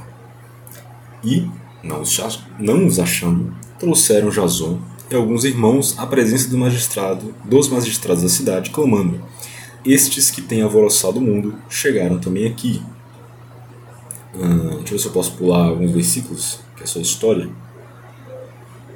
Uhum. Versículo 10. E logo os irmãos enviaram de noite Paulo e Silas a Bereia. Ponto. Chegamos na parte. E eles, chegando lá, foram à sinagoga dos judeus. Ora, estes foram mais nobres dos que do que os que estavam em Tessalônica, porque de bom grado receberam a palavra, examinando cada dia nas escrituras se estas coisas eram assim. O que, é que acontece? Temos dois exemplos aqui: os de Tessalônica e os de Bereia. Os de Tessalônica receberam as palavras de Paulo com uma, uma rejeição muito maior que os de Bereia. Os de Bereia, de uma forma bem mais geral, receberam de bom agrado aquilo que Paulo estava expondo. Agora, qual é a questão? Qual é o problema? Paulo trazia o Antigo Testamento, que era a escritura para os judeus, e o que, que ele fazia com aquela escritura, com aquele Antigo Testamento? Tá? Ele Paulo evocava a autoridade recebida por Cristo, né, que ele recebeu de Cristo, e que ele também recebeu dos apóstolos. Esse é o assunto para outra, outro ponto. E utilizando-se dessa autoridade dada por Cristo, transmitida pelos apóstolos, ele traz uma nova interpretação, diferente da interpretação dos judeus de Tessalônica acerca do Antigo Testamento. Então, o que, que basicamente Paulo estava fazendo ao ensinar nas sinagogas, nas duas sinagogas, tanto em Tessalônica quanto em Bereia. Paulo estava transmitindo a tradição oral. Uma nova interpretação do Antigo Testamento que era diferente da interpretação judaica, que era diferente da interpretação do colégio judaico da época. E o que, que os judeus de Tessalônica preferiram? Preferiram ficar com a escritura, com o Antigo Testamento, com a interpretação deles. Entendeu? E rejeitaram o ensino apostólico de Paulo. E o que que os irmãos bereanos fizeram? O que que, qual foi a primeira coisa que eles fizeram? Eles, primeiro, examinaram as escrituras, né, examinaram nas escrituras o que Paulo estava dizendo, para decidir se de fato vão ou não acreditar, ou, presta atenção, isso aqui é uma alternativa à interpretação protestante, ou os bereanos, de assim, de princípio, assim, a primeira coisa que eles fizeram escutando as palavras de Paulo é que eles creram e receberam aquela palavra, aquela pregação apostólica de Paulo, que era uma nova interpretação das escrituras do Antigo Testamento. E só então, depois de já terem de bom agrado receberam, depois de já terem de bom agrado recebido a palavra transmitida por Paulo, é que eles foram, poxa, esse cara, poxa, eu aceito o que esse cara tá falando. Vamos. Abre, abre o Velho Testamento só pra, só pra ver um bagulho, só pra ver um negócio. Entendeu? Aí, o exame que os bereanos estavam fazendo não era um exame, digamos assim, para pôr a prova que de fato Paulo estava querendo dizer, tipo, não, não, eu vou, não vou acreditar no que está dizendo. Primeiro eu vou na escritura, primeiro eu vou lá, depois eu decido, depois eu vejo se o que está dizendo é de fato um, o que eu quero acreditar, se de fato está de acordo com a escritura. Que foram os que os, os que de Tessalônica fizeram. Tá?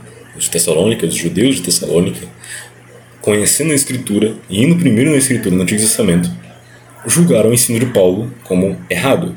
Estava errado? Não, a interpretação deles estava incorreta. Os, os bereanos primeiro aceitaram a palavra e depois foram examinando nas escrituras se essas coisas eram assim. O que todo católico deve fazer e é incentivado a fazer. Todo católico recebe primeiro o ensino da igreja, recebe primeiro o catecismo, recebe primeiro todo o depósito da fé, todo, todo, todo os dois milênios de tradição adentra nesse corpo e só então ele é incentivado e ele pode, ele deve examinar as escrituras. Tanto é que é recheado de versículos na, no catecismo. Mas é claro, a natureza desse exame vai ser diferente. Vai ser um exame, digamos assim, um check-up, sabe? Não é um exame crítico. Então não tem mais autoridade que o magistério. Entendeu? E mais uma vez o elenco. Mais uma vez eu recordo o ponto que eu já falei anteriormente. A questão, e aqui entra justamente isso que eu vou dizer, não é de quem é bíblico ou de quem não é. Entendeu?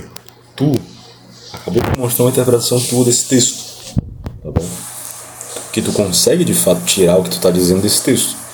Só que eu tiro outra interpretação desse texto. Eu vou tirar outra coisa diametralmente oposta da dizendo desse texto. Que é uma doutrina basilar da escritura. Quer dizer, da, do depósito da fé cristã. Entendeu? A, diferença, a questão é quem é bíblico ou quem não é. Qual é a interpretação correta? Entendeu? E, na minha concepção, a interpretação mais, pelo menos, provável, olhando somente o texto, é a que eu acredito. Tá bom? Ah, Deus usou e pode usar quaisquer meios para conduzir o seu povo. Usou gerações de israelitas para receberem os escritos dos profetas. Concordo até aqui, né? plenamente.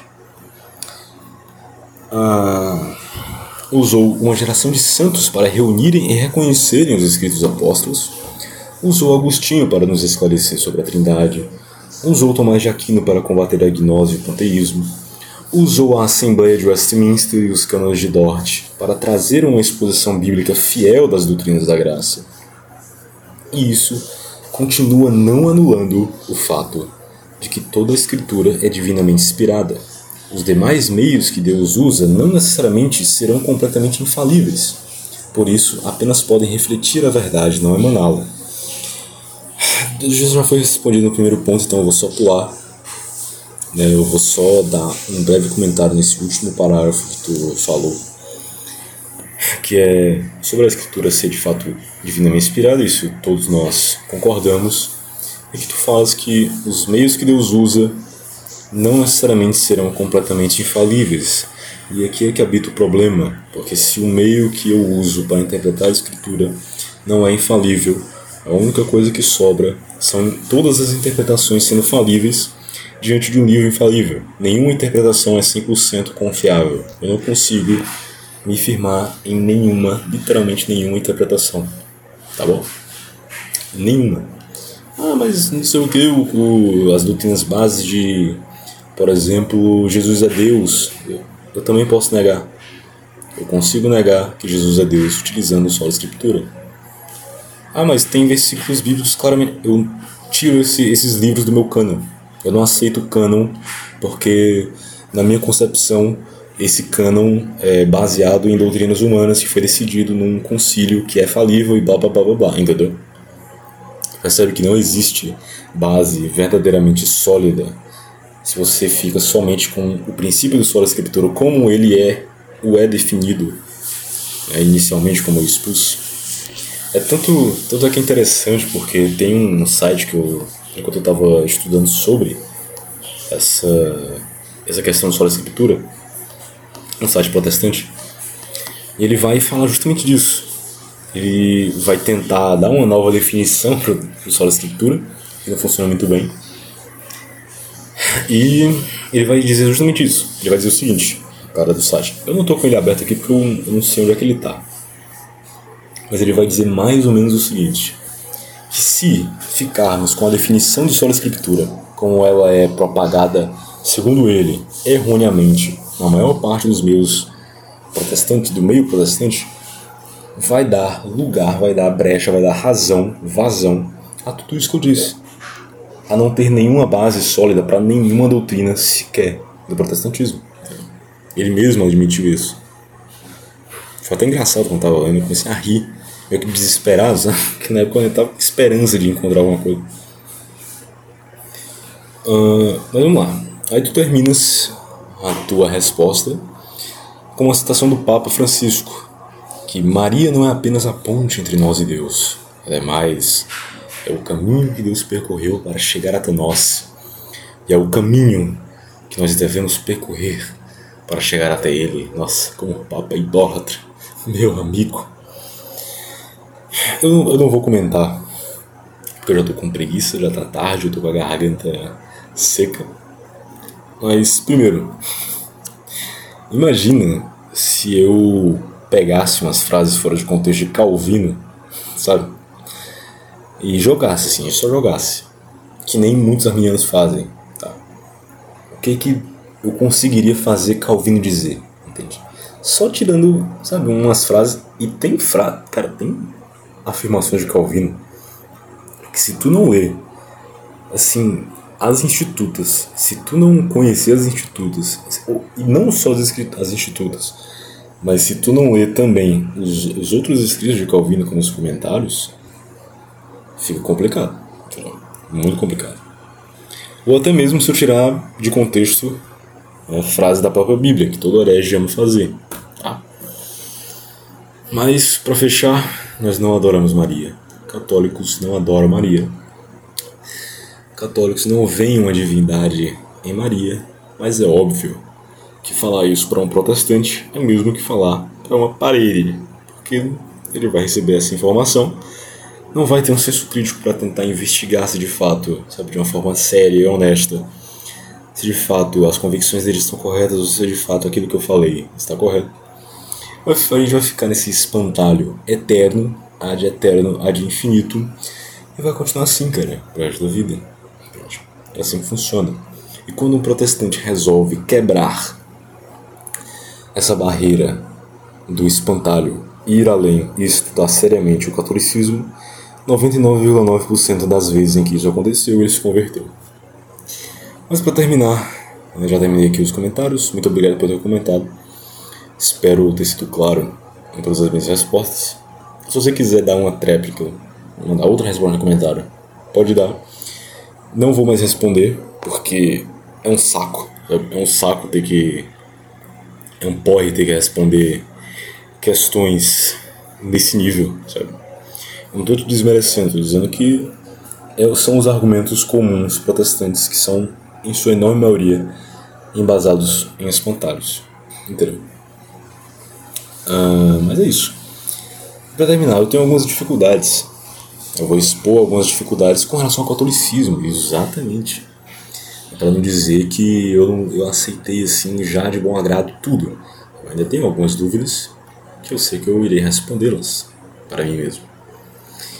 A primeira dúvida que eu tenho acerca do catolicismo, a primeira dificuldade, é com relação ao povo de Israel. A estrutura hierárquica que havia no Antigo Testamento.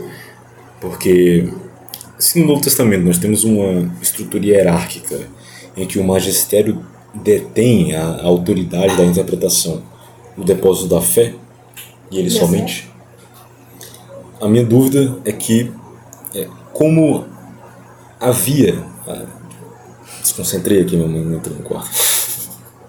Dando um beijo. Fofa, fofa. Ah, é, a minha dúvida é como havia em Israel, como era a estrutura hierárquica em Israel? Como funcionava o colegiado das sinagogas, sabe, da, do corpo hebraico da época. Tá? Essa é uma dificuldade que eu tenho em que se é de fato tipo se o povo de Israel se a estrutura essa estrutura era completamente diferente da igreja de hoje ou será que não entendeu? a segunda dificuldade que eu tenho que é uma dúvida boba até que eu só estou postergando pesquisar sobre ela por pura preguiça tô brincando preguiça não mas tem outras coisas importantes para estudar é sobre a onipotência e ou onipresença dos santos como eles conseguem escutar todas as nossas orações, né, todos os nossos, nossos pedidos de intercessão, né, todos ao mesmo tempo, enfim. Eu sei que há diversas respostas acerca disso, e depois eu vou pesquisar. Eu já disse no início, né, uma das dificuldades que é sobre a diferença entre necromancia, sobre espiritismo e a intercessão dos santos, apesar de que na minha cabeça já tenha sim uma, assim, uma ideia que é completamente diferente, porém ainda me resta uma dúvida de algum ponto de contato entre os dois, sabe? Uma brecha de ponto de contato entre as duas doutrinas.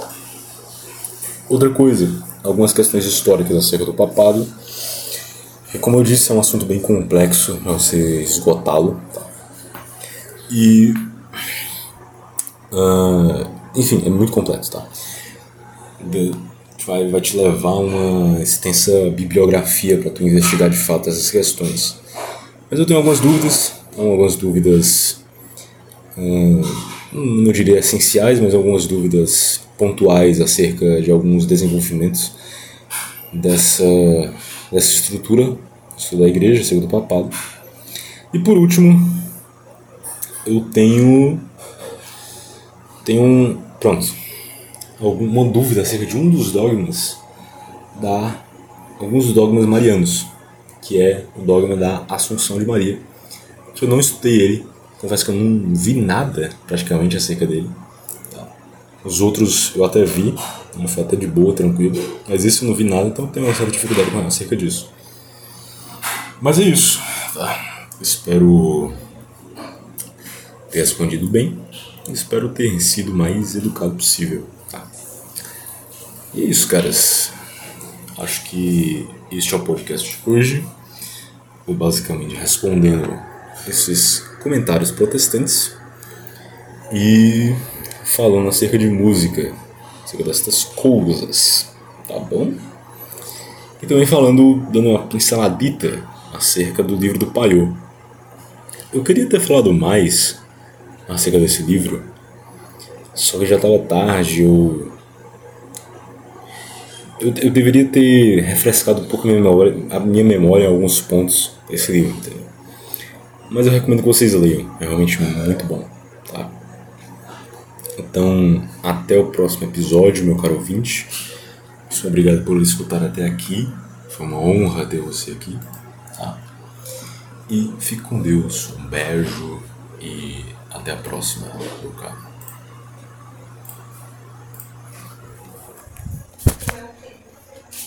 Oi? Cuscuz.